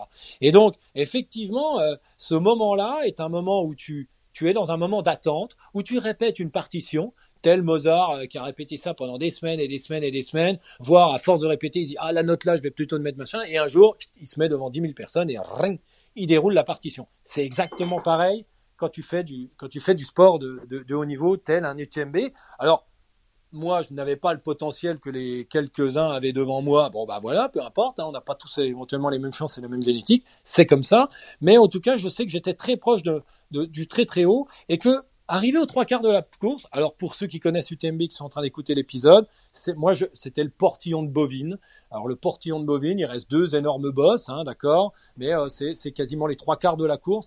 Et comme dans tous les événements sportifs, que ce soit long ou pas long, euh, je trouve qu'aux trois quarts de la course, c'est généralement là où les, les, choses vont s'ouvrir ou pas. Euh, tu regardes Paris-Roubaix aux trois quarts de la course, tu regardes n'importe quel événement sportif, aux trois quarts de la course, il se passe un truc. Et ce truc-là, c'est aussi la magie du sport, entre guillemets. Donc, t'as beau avoir répété, t'as beau avoir tout mis en place, t'as beau avoir euh, euh, quasiment euh, passé sous silence ce coup de moins bien, enfin, ce, ce coup, le potentiel commence à être vraiment assez bas et qu'il faut gérer maintenant avec ce potentiel-là. Et il faudra bien qu'il t'emmène jusqu'au bout, éviter que les pensées parasites viennent en plus te l'entamer davantage, etc., etc. Ça, c'est rodé. Mais t'as des coups de magie, t'as des coups de magie qui s'appellent le toucher les étoiles, qui sont totalement incontrôlables. On a tous connu dans notre dans notre pratique sportive, que l'on soit champion ou pas, euh, ce moment où tu sais pas pourquoi tu parcourir, et l'impression que d'un seul coup, tu sais pas pourquoi sur le chemin ou sur la route, tout passe. T'as l'impression d'être quelqu'un d'autre là comme ça, et ça dure quelques quelques heures. Et ça, c'est juste génial. C'est se, se toucher les étoiles, c'est pas pour ça que tu veux dire que tu es devenu meilleur c'est totalement incontrôlable, c'est ingérable, et quand ça arrive, tant mieux. Mais faut pas croire que le coup d'après, tu ailles euh, rentrer dans l'activité par ce nouveau, par ce que tu as vécu celle d'avant. Non, c'est un coup de, c'est un, c'est quelque chose de magique et c'est de toucher les étoiles. Et ça, tu arrives à le provoquer quand justement le potentiel théorique est, réel, sont assez proches. Ça t'octroie la possibilité peut-être de, de, le faire venir beaucoup plus souvent. Et généralement, vers les trois quarts de la course, tu as des fois ce coup de magie qui arrive et ça, c'est juste extraordinaire. Et je pense qu'on n'a pas besoin d'être champion pour l'avoir un petit peu vécu de temps en temps. Mais tu te provoques cette chance de l'avoir si justement tu as réussi à respecter tout ce que l'on dit depuis le début de l'épisode. Et quand tu arrives là, si la magie opère, c'est top. Sinon, ça t'empêche pas d'aller euh, d'aller au bout avec les mêmes euh, avec les mêmes théories qu'on a qu'on a qu'on a parlé depuis le, début de l'épisode. Mais quand tu es vraiment très proche dans, dans cette finesse de, de l'entraînement, de la préparation, d'un parcours que tu connais par cœur, d'avoir minimisé les parts d'incertitude, d'avoir gommé un maximum de pensées parasites, d'être très très proche de son potentiel théorique aux trois quarts de la course, les portes s'ouvrent, j'ai envie de te dire, euh, bah, c'est un instant magique qui te paye largement plus euh, que d'avoir fait une belle place à la course, largement. Quand, quand, tu me parlais de Benoît et de sa tentative de sur les sur les kilomètres verticaux, euh, tu me disais mmh. justement qu'il allait arriver trop vite à, aux trois quarts, qu'il allait dépenser beaucoup d'énergie en fait pour arriver aux trois quarts et arriver aux trois quarts là où justement il aurait fallu euh, bah, espérer que les portes s'ouvrent comme tu dis ou alors euh, vraiment commencer à, à, rentrer dans la course ou en tout cas à vraiment mmh. faire la course et jouer quelque chose en termes de résultats. Euh, là, au contraire, il arrivait un petit peu cramé. Ça veut dire que sur la gestion de course et l'attention, ou je sais pas, comme, tu, tu peux bah. me réexpliquer ça parce que je crois que j'ai pas bien compris en fait. En tout cas, j'arrive déjà, j'arrive pas à formuler ma question, donc. Euh... Oui, mais moi je l'ai très bien compris parce que je, je sais lire. Euh, ben on, sait mutuellement lire entre nos lignes, donc euh, j'ai tout à fait saisi de, de, quoi tu voulais parler. Quand euh, Benoît l'année dernière je parle bien de Benoît Gondolfi, hein, qui est l'un de mes, mes plus euh, fidèles lieutenants, amis, etc., euh, etc. Et on ne vous dira pas tout se passe quand on part tous les deux en vacances à Chamonix, mais euh, effectivement, on est, on est plutôt proche. Benoît, plutôt spécialiste du, du trail court, notamment du kilomètre vertical, avec des références maintenant qu'on peut dire mondiales, avec des capacités, enfin voilà, avec une, un, travail mais d'explosivité. Ce sont des efforts d'une trentaine de minutes qui consistent à monter sur des pentes très raides, hein, quasiment 40%, pour pouvoir faire un kilomètre de dénivelé positif en quasiment euh, deux bornes, deux bornes et demie, grand maximum. Voilà, c'est sa spécialité et ça dure à peu près 30 minutes. L'année dernière, lui prend l'envie de vouloir réaliser un 24 heures de dénivelé positif, ce que je vais moi-même réaliser le, le 19 et 18, 17 euh, et 18 septembre 2021. Euh, ça consiste à être sur allez, on va, on va résumer ça à une espèce de piste de ski ou à une pente, et on fait des allers-retours dedans, et au bout de 24 heures, eh ben, on détermine combien de dénivelés positifs tu as réalisé, est-ce que tu t'es rapproché des fameux 17 208 mètres euh, qui, sont actuellement le, record du monde? Eh ben Benoît s'attaque à ça, sauf que effectivement Benoît n'était pas parti faire 24 heures de dénivelé positif avec une avec une préparation comme on vient de l'expliquer pour l'UTMB, mais il est assez rapidement, il a voulu faire les 17 euh, 238 mètres en deux heures de temps, j'ai envie de dire, parce que lui il était parti battre de 17 euh, 238 mètres de, de dénivelé positif. Il n'était pas parti faire 24 heures entre hmm. guillemets. Alors c'est pas vulgaire, hein, je suis pas en train de le critiquer parce qu'on est on est plus et on en a largement parlé et on a largement mis les choses en place euh, pour dire que effectivement après retour d'expérience parce que effectivement au bout de 12 heures tout s'est engrainé parce que il, avait le sentiment de ne pas être arrivé assez vite aux 17 000. Il aurait voulu y arriver très vite et puis qu'à partir de là presque c'était terminé. Non, c'est à dire que là aussi dans l'approche de la de la compétition, euh, exactement dans le même ordre d'idée, je pense à Xavier Thévenard euh, qui est un prêtre là, en tout cas, ce potentiel-là. Quand il arrive au départ, il n'est pas en train de dire, tiens, je vais essayer, euh, je vais, être premier en battant un tel, un tel, un tel. Il va dire non, moi je viens faire euh, 21 heures de trail autour du Mont Blanc. Mais, j'ai presque envie de dire, en arrière-pensée, c'est si tu mets 21 heures ou si tu mets 20h30, tu gagnes l'UTMB.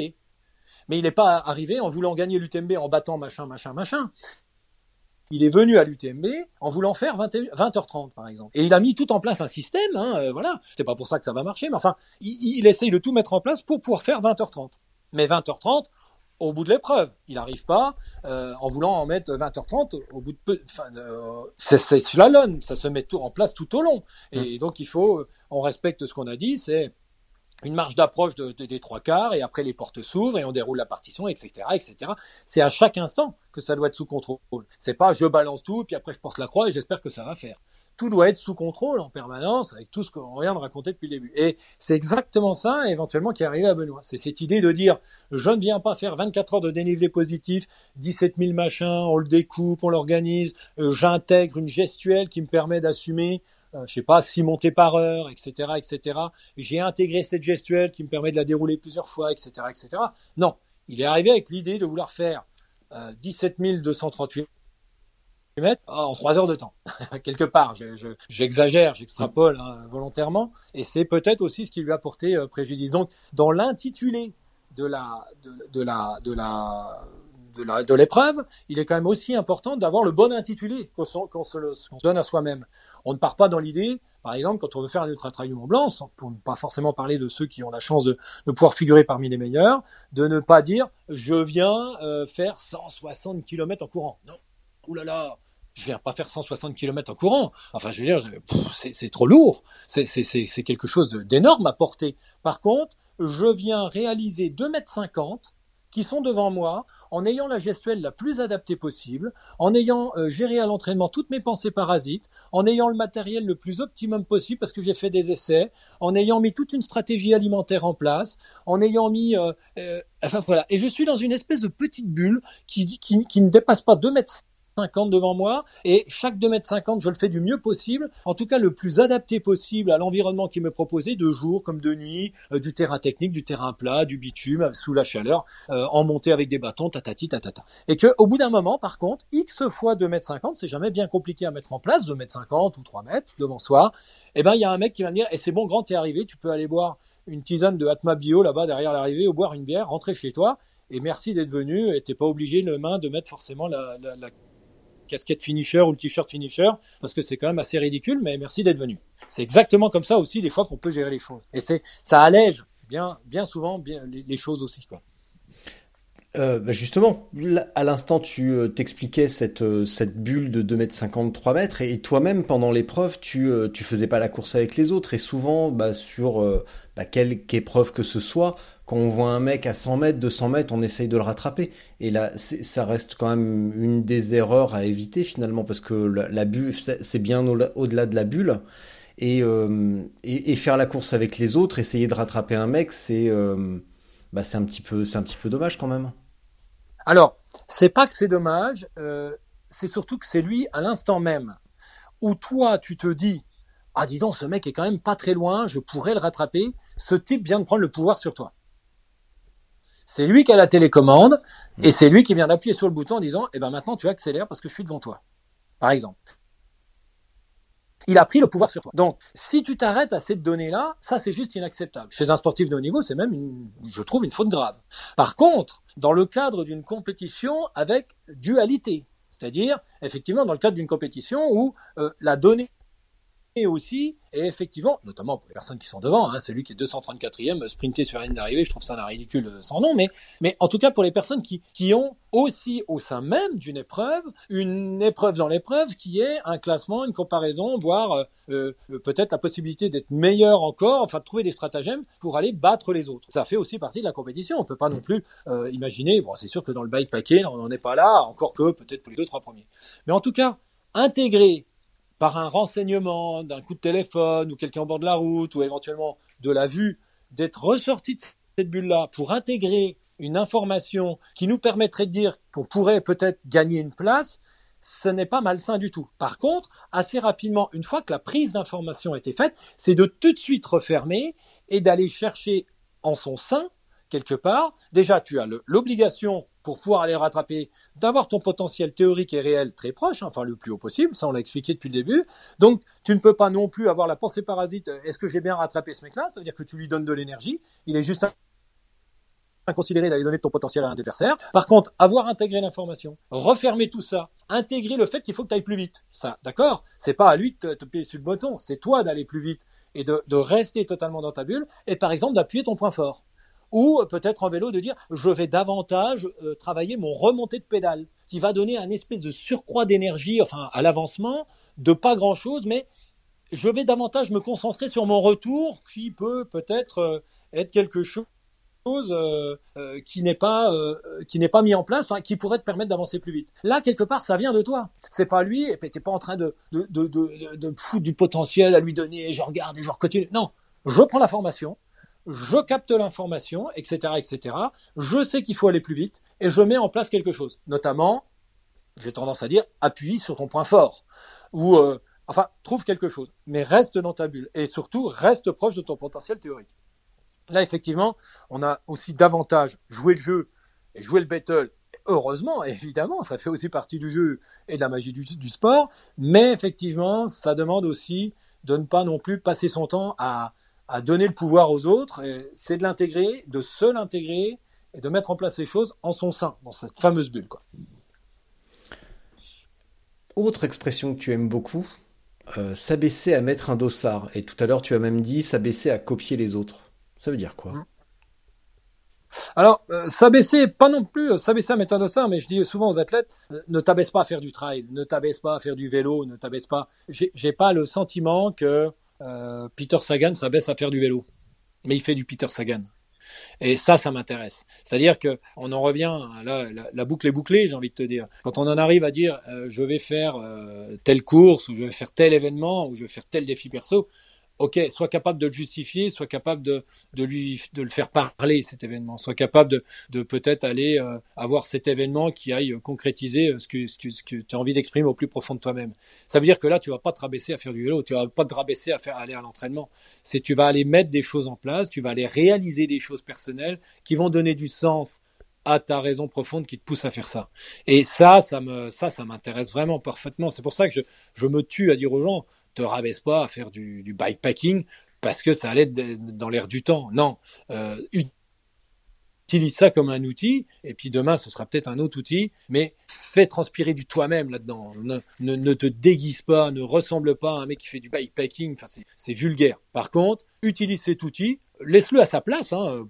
c'est que du trail, hein. c'est pas euh, rien d'autre, mais par contre, euh, fais-toi passer au-dessus, soit sois vraiment toi-même avant d'être trailer, sois vraiment toi-même avant d'être euh, bikepacker, rameur, euh, je ne sais quoi. Je dire, ça, ça me, ça, je trouve ça chouette. Et il y a, y a, tellement d'exemples dans le monde du sport où euh, les athlètes n'étaient pas, enfin moi je dis Peter Sagan parce que là on est en train de parler vélo, j'ai pas du tout l'impression que ce mec fait du vélo, mais il fait du Peter Sagan et au travers même de ce qu'on peut voir de lui en dehors, même il veut faire transpirer sa raison profonde qui le pousse à faire tout ça. Et, et ça, c'est chouette. Et on en connaît plein.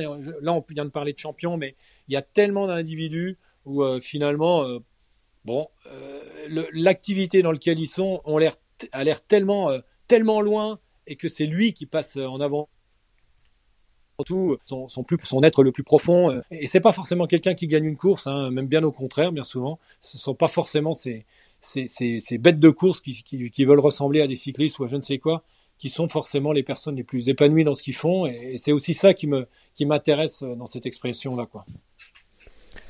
Bon, si tu veux bien, on va revenir sur des trucs beaucoup plus euh, terre à terre ou euh, concrets.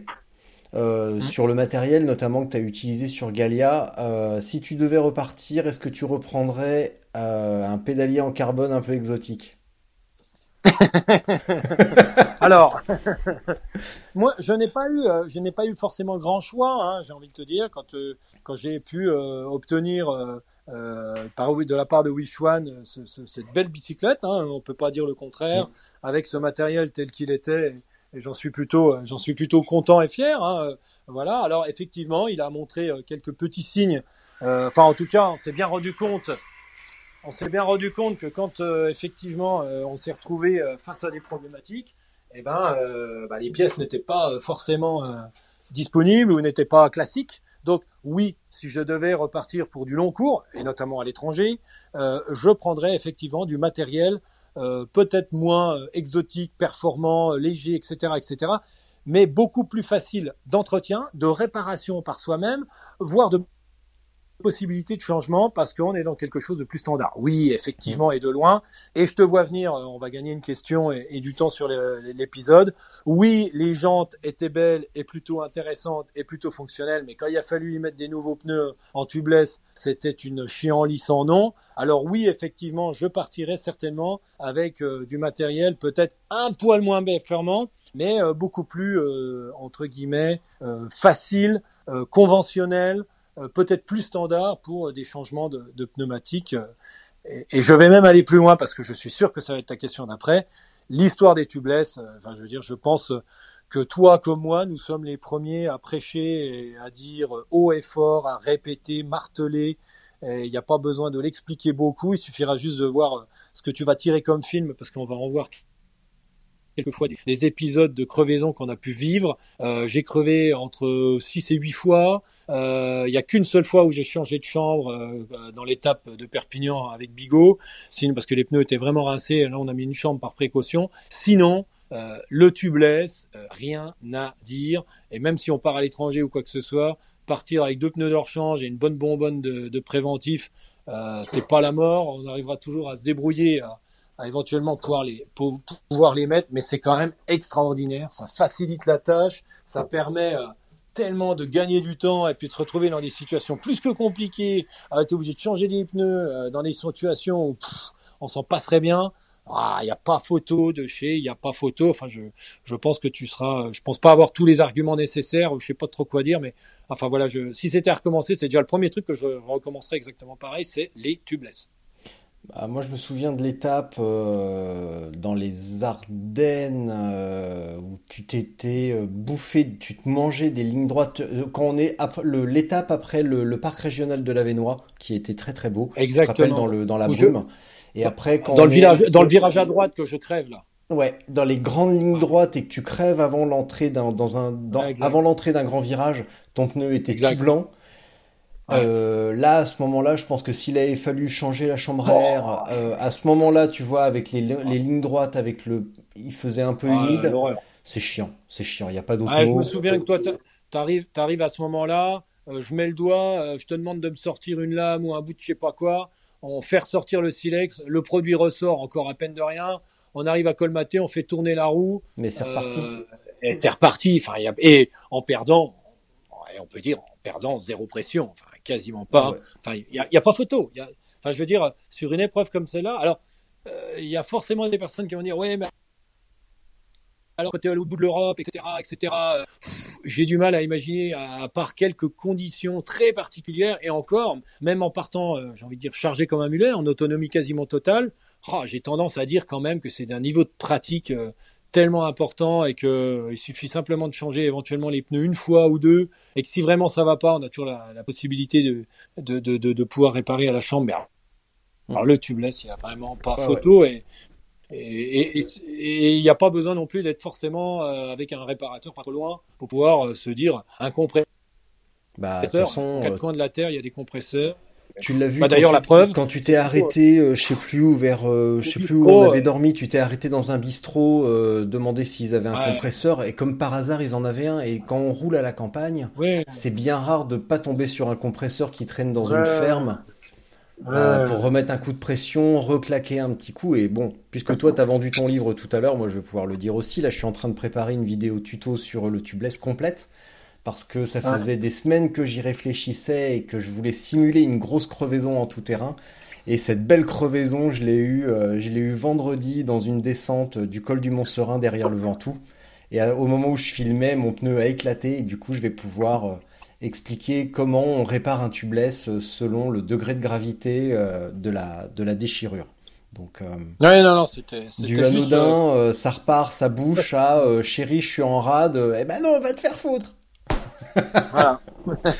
Toute la gamme de, de solutions qui s'offrent à nous. Euh, si tu me parlais de tes pieds,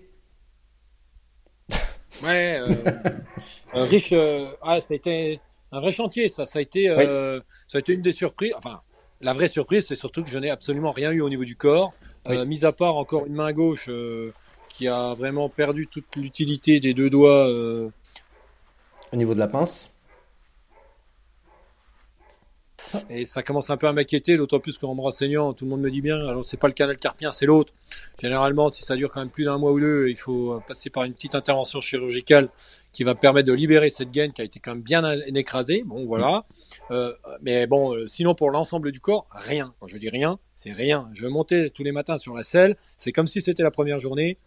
Je n'ai absolument pas senti au niveau des genoux ou des hanches de quoi ce les, entre les omoplates, rien. Quand je dis rien, c'est rien. Hormis les, à partir des cinq dernières étapes, ah, euh, oui, cinq dernières étapes, j'ai commencé à sentir vraiment sous la, pluie, hein, euh, la pluie principale de la cale et de, sur toute la largeur du pied, euh, comme si vous aviez un bon petit silex à l'intérieur, sauf que là, je devais avoir une cinquantaine de silex sous le pied, et plus les étapes avançaient, plus c'était vraiment un niveau de douleur. Ça, ça pilonne, ça pilonne vraiment. Je me souviens forcément de l'arrivée à Hayange, où là, ça m'a, j'ai eu 270 km avec des, des couteaux sous les pieds. C'était vraiment une horreur. Euh, on est arrivé chez, chez un ami, Pierre, euh, qui nous a, qui nous a accueillis là-bas à Yange. Euh, je veux dire, après 270 km, plus de 12 heures, avec les pieds qui, te, qui enfin, à ce point-là de douleur, enfin, en, en, en, fin de Galia comme ça, poser le vélo, les gens autour, t'as qu'une envie, c'est tout le monde dégagé de là, laissez-moi seul. Enfin, c'est tellement horrible. Euh, t'es prêt à tuer tout le monde? Et voilà, je vais rester tout seul, vaut mieux que je reste tout seul plutôt que de tuer tout le monde. Et euh, t'as besoin de ces quelques instants et vraiment horribles. Enfin là, ces moments, fois, fois, fois, fois, à en voir envie de vomir euh, un paquet de fois, euh, dû à la douleur, euh, ouais, c'était très particulier, puis surtout en fin de Galia. Enfin, je veux dire, tout est démultiplié aussi, mais c'était Ouais, on était, on était assez haut là dans la dans l'échelle de la douleur du supportable ces histoires. Et puis voilà, donc bon, on a essayé bien des pommades un peu anesthésiantes. Alors oui, c'était du moins pire, mais effectivement, ça a été un des éléments. Alors euh, on profite aussi de l'épisode, je pense, pour euh, euh, si des gens ont eu cette expérience, et je pense que oui, un paquet, il y en a certainement qui ont peut-être trouvé des solutions. on, a, on a tout imaginé, hein, peut-être mettre une espèce de semelle en néoprène, un truc, un machin. Bon, enfin bon, bref, on est arrivé, je suis arrivé jusqu'au bout quand même, mais effectivement, ça a été, ça a été un, un secteur assez délicat. J'ai envie de dire s'il y avait, s'il y a eu que ça, donc je, suis pas à me plaindre. Ça aurait pu être beaucoup plus délicat, mais euh, effectivement, ça a été un élément euh, assez assez délicat, notamment sur une étape, celle qui me conduisait jusqu'à Hayange. Qu'est-ce que tu as ressenti dans le col de la Chlourde? Donc euh, le dernier col, disons la dernière montée avant de redescendre sur Gérardmer, comment tu te sentais dans la Chlourde? Parce que là tu t'es pas relâché, au contraire, ça montait, ça montait super fort. Euh, qu'est-ce que qu'est-ce que t'as ressenti quand t'as croisé euh, bah, Benoît justement qui était venu à ta rencontre, qui avait organisé un petit groupe pour venir rouler avec toi? Euh, T'étais encore dans ta bulle? T'étais comment à ce moment-là? Alors euh, oui, parce que ça faisait quand même 19 jours que j'étais dans ma bulle, enfin surtout depuis une bonne dizaine de jours où j'y étais encore plus, j'ai envie de dire. Alors oui, on, ressort. Eh ben, euh, alors bizarrement, c'est ça qui m'a paru très surprenant. Euh, et pourtant, je ne suis pas non plus sujet à ce genre de choses. Ah tiens, ça sent l'écurie, ça va aller mieux, etc., etc. Non, un kilomètre c'est un kilomètre, un mètre c'est un mètre à faire. Il euh, n'y a pas photo. Par contre, imaginez que ce col, qui était quand même quasiment la côte la plus longue et la plus difficile en dénivelé d'une traite de tout Galia, eh ben, est passé relativement crème, même on va dire. Mais euh, quand je réalise mes sorties euh, comme ça, comme tout à chacun par chez nous, euh, on trouve quand même que cette pente, bon, c'est déjà un petit morceau quand même. Et bizarrement, elle est passée, oui, effectivement, comme tu le dis, elle est passée plutôt vite, plutôt crème. Ouais. je m'attendais pas du tout à ça. On a plutôt été surpris par le temps qu'on a trouvé au-dessus, hein, qui était, on peut presque dire de la neige, un temps dégueulasse aussi, on peut bien le dire.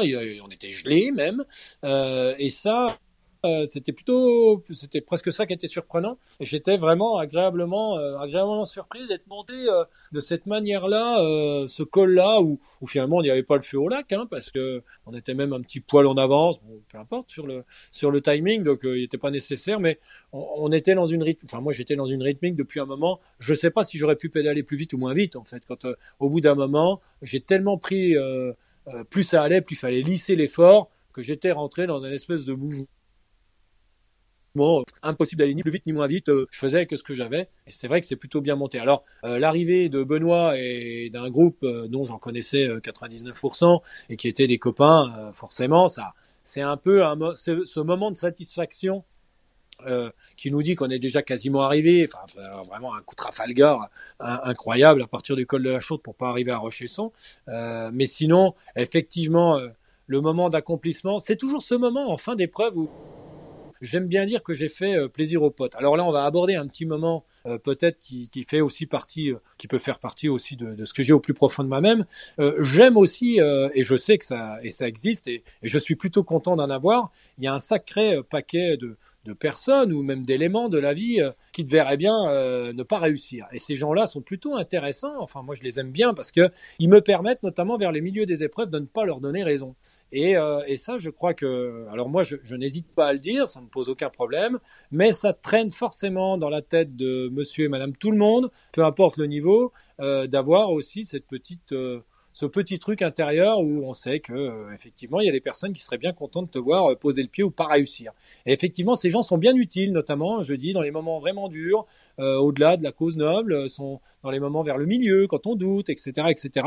Mais par contre, arriver sur les deux dernières étapes, voire carrément la fin, il y a toujours ce moment. Enfin, moi, je, je, je, je matérialise comme ça. Je dis, punaise, j'espère que là, je fais vraiment plaisir à mes potes. Et, et ça, j'aime ça. J'aime ce moment, effectivement, quand le groupe est revenu, quand je suis arrivé à Rochesson, je dis, bah, alors plus tout ce qui s'est passé pour toi, etc. Euh, euh, les, événements liés, par exemple, au, fait qu'on cumulait des, kilomètres aussi pour basket au pied, etc., etc. Tout ça, mais il y a aussi, je pense que je fais plaisir à mes potes et ça, ça me fait bien plaisir. Ça, vers la fin, c'est ça aussi. C'est ce moment-là qui est, cool, parce qu'on est tous une bande Euh, on peut, on réussit pas tout seul. Donc, euh, on, on, sait aussi que euh, c'est des potes qui pensent à toi pendant que tu es dans le dur, que c'est des potes qui sont avec toi à l'entraînement, que, enfin, voilà, l'être humain n'est pas fait pour vivre tout seul. Alors, il y a des moments, il y a des mecs qui sortent la tête de l'eau ou qui ont une tête, voilà, qui, qui se dégagent un peu de la mêlée. Mais, mais n'empêche que tout ça, c'est grâce aussi à un groupe et, à une bande de potes de près ou de loin. Et c'est tout ça aussi qui, qui fait aussi ces sentiments-là qu'on arrive justement vers la fin, quoi. Et quand tu tournes dans Rochesson euh, à gauche et que tu, euh, tu fais les 75 mètres qui te séparent du virage à Joy. Ah bah là forcément tu te dis euh, surtout qu'on avait vécu un moment plus que particulier là tous les deux hein, parce que la tour de contrôle hein, entre guillemets elle a passé un paquet d'heures on a véritablement c'est un job hein, on peut pas dire les choses autrement hein. Euh, comme depuis le début. Hein, c'est pas, ouais, c'est un boulot. Hein, on bosse. Hein, et effectivement, euh, euh, le boulot accompli est royal. Enfin, franchement, aussi bien pour elle que pour moi. Enfin, plus pour elle parce que moi, à la limite, je fais que dérouler aussi, même si c'est pas facile, des choses qui, qui dont j'ai l'habitude, etc., etc. Et elle, en plus de son quotidien, effectivement, du, de son institut et de son travail, il a fallu aussi qu'elle passe un paquet d'heures à gérer aussi euh, toutes les relations avec toutes les personnes qui, a, qui lui envoyaient des messages, euh, la presse, les contacts, euh, les personnes qui avaient envie de savoir où j'en étais, comment je me portais, qui voulaient des photos pour des magazines, euh, toutes les personnes qui ah bah moi j'aimerais bien que Stéphane vienne à la maison, bah non il a choisi un autre village ou merci mais euh, il a choisi cette personne ou enfin plus les photos du jour, plus les comptes rendus, plus tout ça, elle y passait 7-8 heures par jour quand même, elle a pas beaucoup dormi, donc dans un premier temps, euh, avant de retrouver la personne avec qui tu partages ta vie, c'est surtout de job, coup de job quoi, merde, c'est ça, c'est c'est une vraie satisfaction de d'arriver à un moment de faire du beau boulot quoi. Et, alors il est toujours perfectible et, et, je peux te dire que mais ça aussi c'est ma nature on n'était pas passé la ligne d'arrivée que déjà dans ma tête il y avait déjà effectivement euh, les trucs qu'il fallait retravailler et que quand tout le monde est parti euh, euh, plusieurs heures après après être même revenu de chez Thierry de la marque céramique avec qui on a on a fêté ça, hein, même si on était un peu tous euh, drogués par par les, les journées de, de, de voitures ou de vélo, etc., etc. Euh, je veux dire qu'on a vite retravaillé à dire qu'est-ce qu'on met en place pour dire que la la relation et la mise en place euh, de cette communication entre nous deux qui te permet toi de pouvoir alimenter parce que moi je peux pas le faire sur le terrain etc etc sera meilleur le prochain coup vraiment ah, ça c'est c'est direct ça c'est c'est on est on n'est pas là pour euh, alors on savoure sur l'instant mais on est déjà dans le coup d'après, on est déjà dans, dans la préparation du truc d'après, comment on fait pour être meilleur, pour être encore plus au service des personnes qui suivent, pour être encore plus dans la communication? Est-ce que, est-ce que les termes sont adéquats Est-ce que, est-ce qu'on vulgarise assez Est-ce qu'on explique bien les choses Est-ce que, est-ce que le partage est bon Est-ce que les, les relations avec le monde extérieur, peu importe quel qu'il soit, est, est bonne, euh, comprise, etc., etc. Les, les, attitudes à avoir ou pas Est-ce que, euh, voilà, les, les, comportements, les timings, euh, les, tout ça, ça a été euh, revu, revu en détail. J'ai envie de dire au cul de la course, quoi. Vraiment, ça c'est. Mmh. Mais effectivement, dans l'instant, c'est coup de job. Ouais. Et on était euh, très fiers. Voilà, parce qu'on a, on a porté l'affaire à bout de bras euh, tous les deux, même si euh, Galia, ça a été un paquet de personnes. Galia, ça a été, je sais pas, ça a été 300 personnes entre toutes les personnes qu'on a rencontrées sur le terrain, toutes les personnes qui se sont proposées tous les soirs. Elle a eu 290 propositions de couchage les soirs.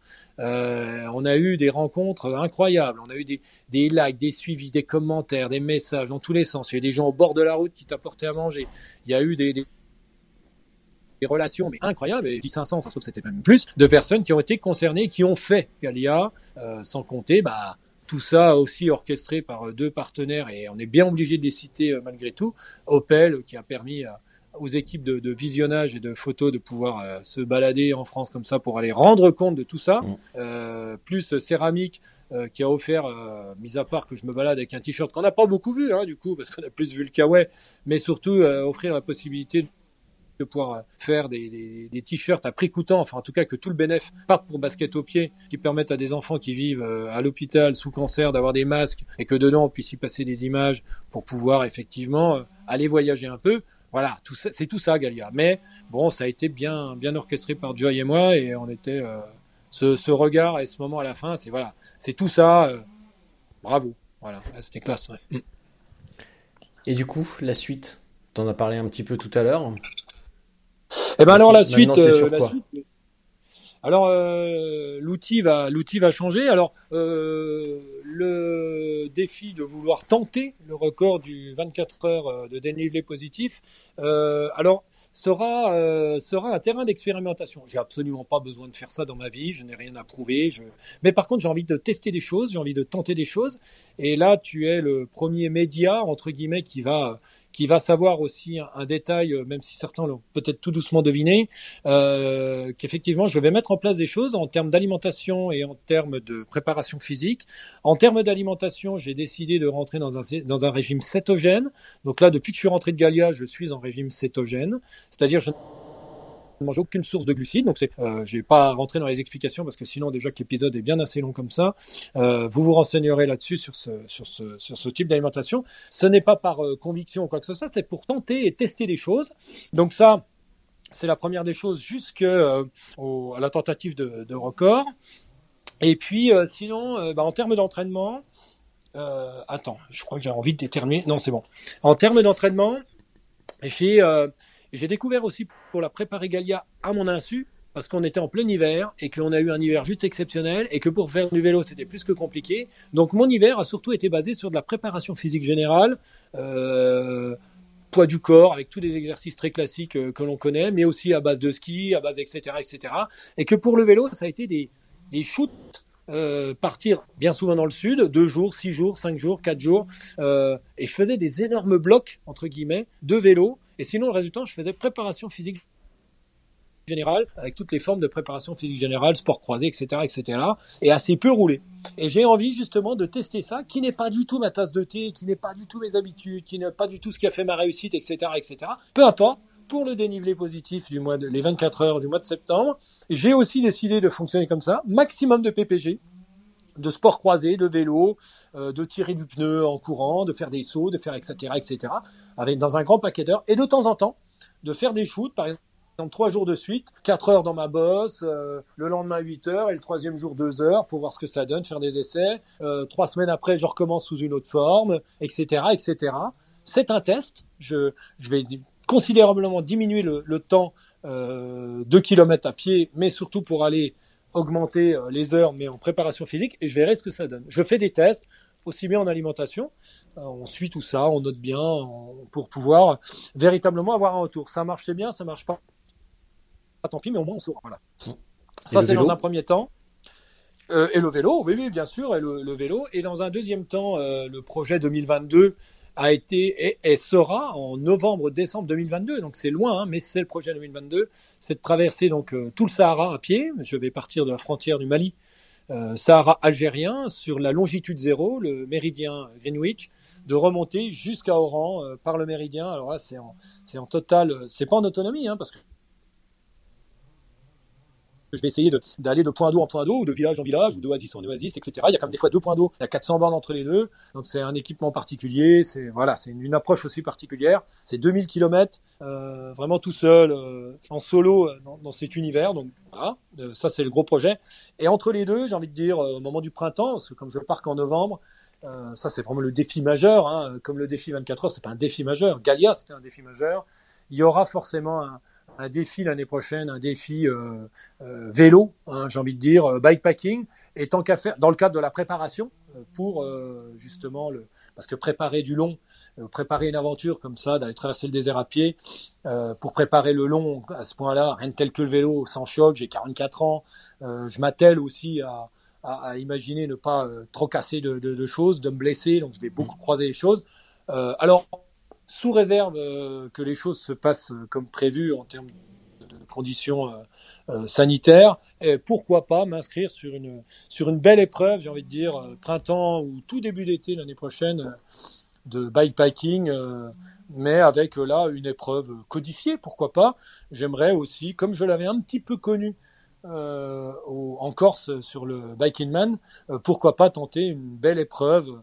Je pense qu'en disant ça, toi comme d'autres vont être force de proposition. Donc je vous donne déjà éventuellement la période. Et puis si vous êtes force de proposition pour que je vienne participer à une épreuve ou que ça me donne envie, euh, j'ai envie de dire effectivement une belle longue épreuve de plus de 1000 bornes, voire 2, voire 3000, et pourquoi pas 4000 en plein mois de mai ou juin au mois de mai l'année prochaine, ouais, ça serait top. Hein, dans le cadre de la préparation du, Sahara euh, algérien de, mm.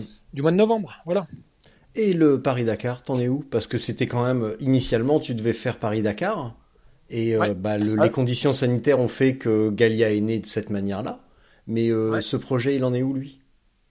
Bah alors ce projet forcément il a été moi je, je, suis toujours dans l'idée d'un rouleau compresseur hein, qui me et ça on en avait suffisamment parlé aussi ensemble moi j'ai un euh, j'ai un rouleau compresseur qui me pousse au fait, c'est que euh, ce qu'on des fois on prévoit, je dis souvent aux athlètes, ils m'appellent ah aujourd'hui j'avais telle séance, je peux pas la faire, du coup je la ferai peut-être demain. Non, je dis non.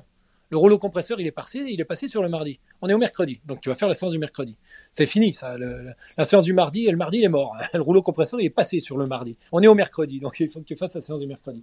Donc effectivement, j'étais parti sur euh, sur Paris Dakar. Paris Dakar, il a été crabouillé hein, quelque part. Donc mm pourquoi pas, oui, refaire un Paris-Dakar, mais maintenant qu'il a été posé, mois de mai 2021, de faire un Paris-Dakar, euh, mois d'avril même, euh, le rouleau compresseur est passé dessus. Les circonstances ont fait que. Et puis Galia est arrivé. Et les autres choses qui sont déjà devant, elles sont déjà matérialisées. Le rouleau de compresseur est passé sur Paris-Dakar, mais je le garde en idée parce que effectivement, euh, eh ben encore une fois, euh, comme l'Atlantique à la rame, on a découlé que le Pacifique va se faire d'une certaine manière, euh, tout comme Galia a été fait pour les raisons que l'on connaît, et va découler aussi que certaines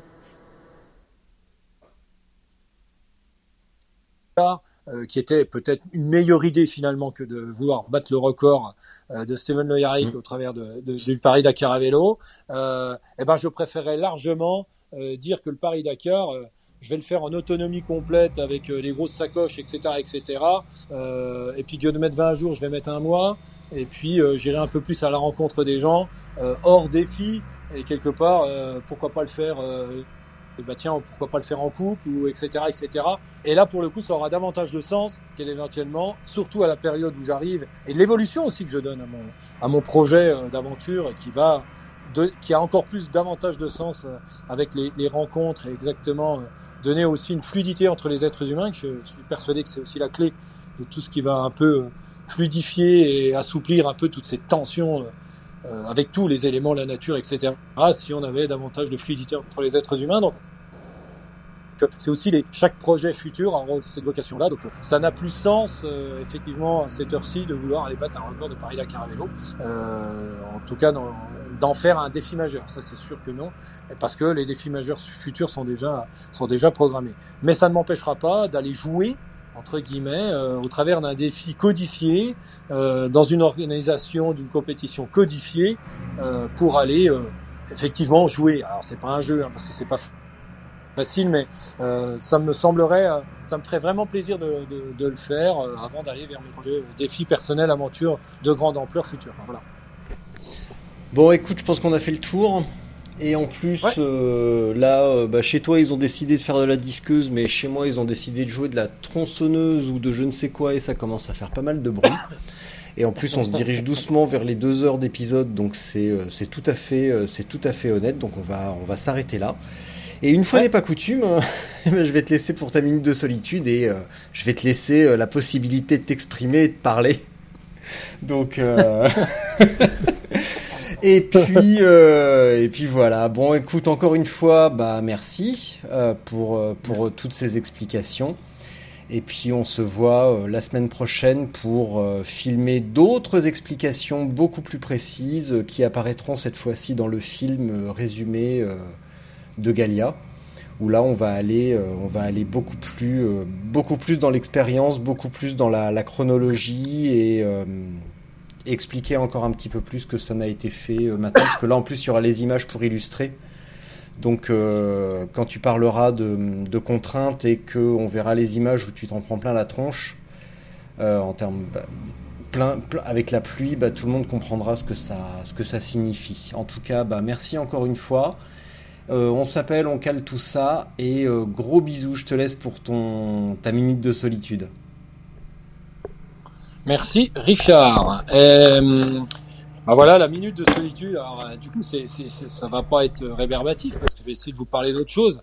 Je peux par exemple vous dire que bah, Richard Delhomme, quand il se réveille après avoir passé un espèce de bout de nuit sous le canapé, parce qu'il a fait du montage jusqu'à 1h du matin pour que le lendemain vous puissiez peut-être tous voir sur les réseaux sociaux euh, sa balade de la veille à ma rencontre sur Galia. Euh, bah, ce type se lève, limite s'il n'a pas le doudou à la main, la totos dans la bouche, euh, le pyjama. Le grand Richard Delhomme euh, prend un coup dans les étiquettes au cours de cette de cet épisode.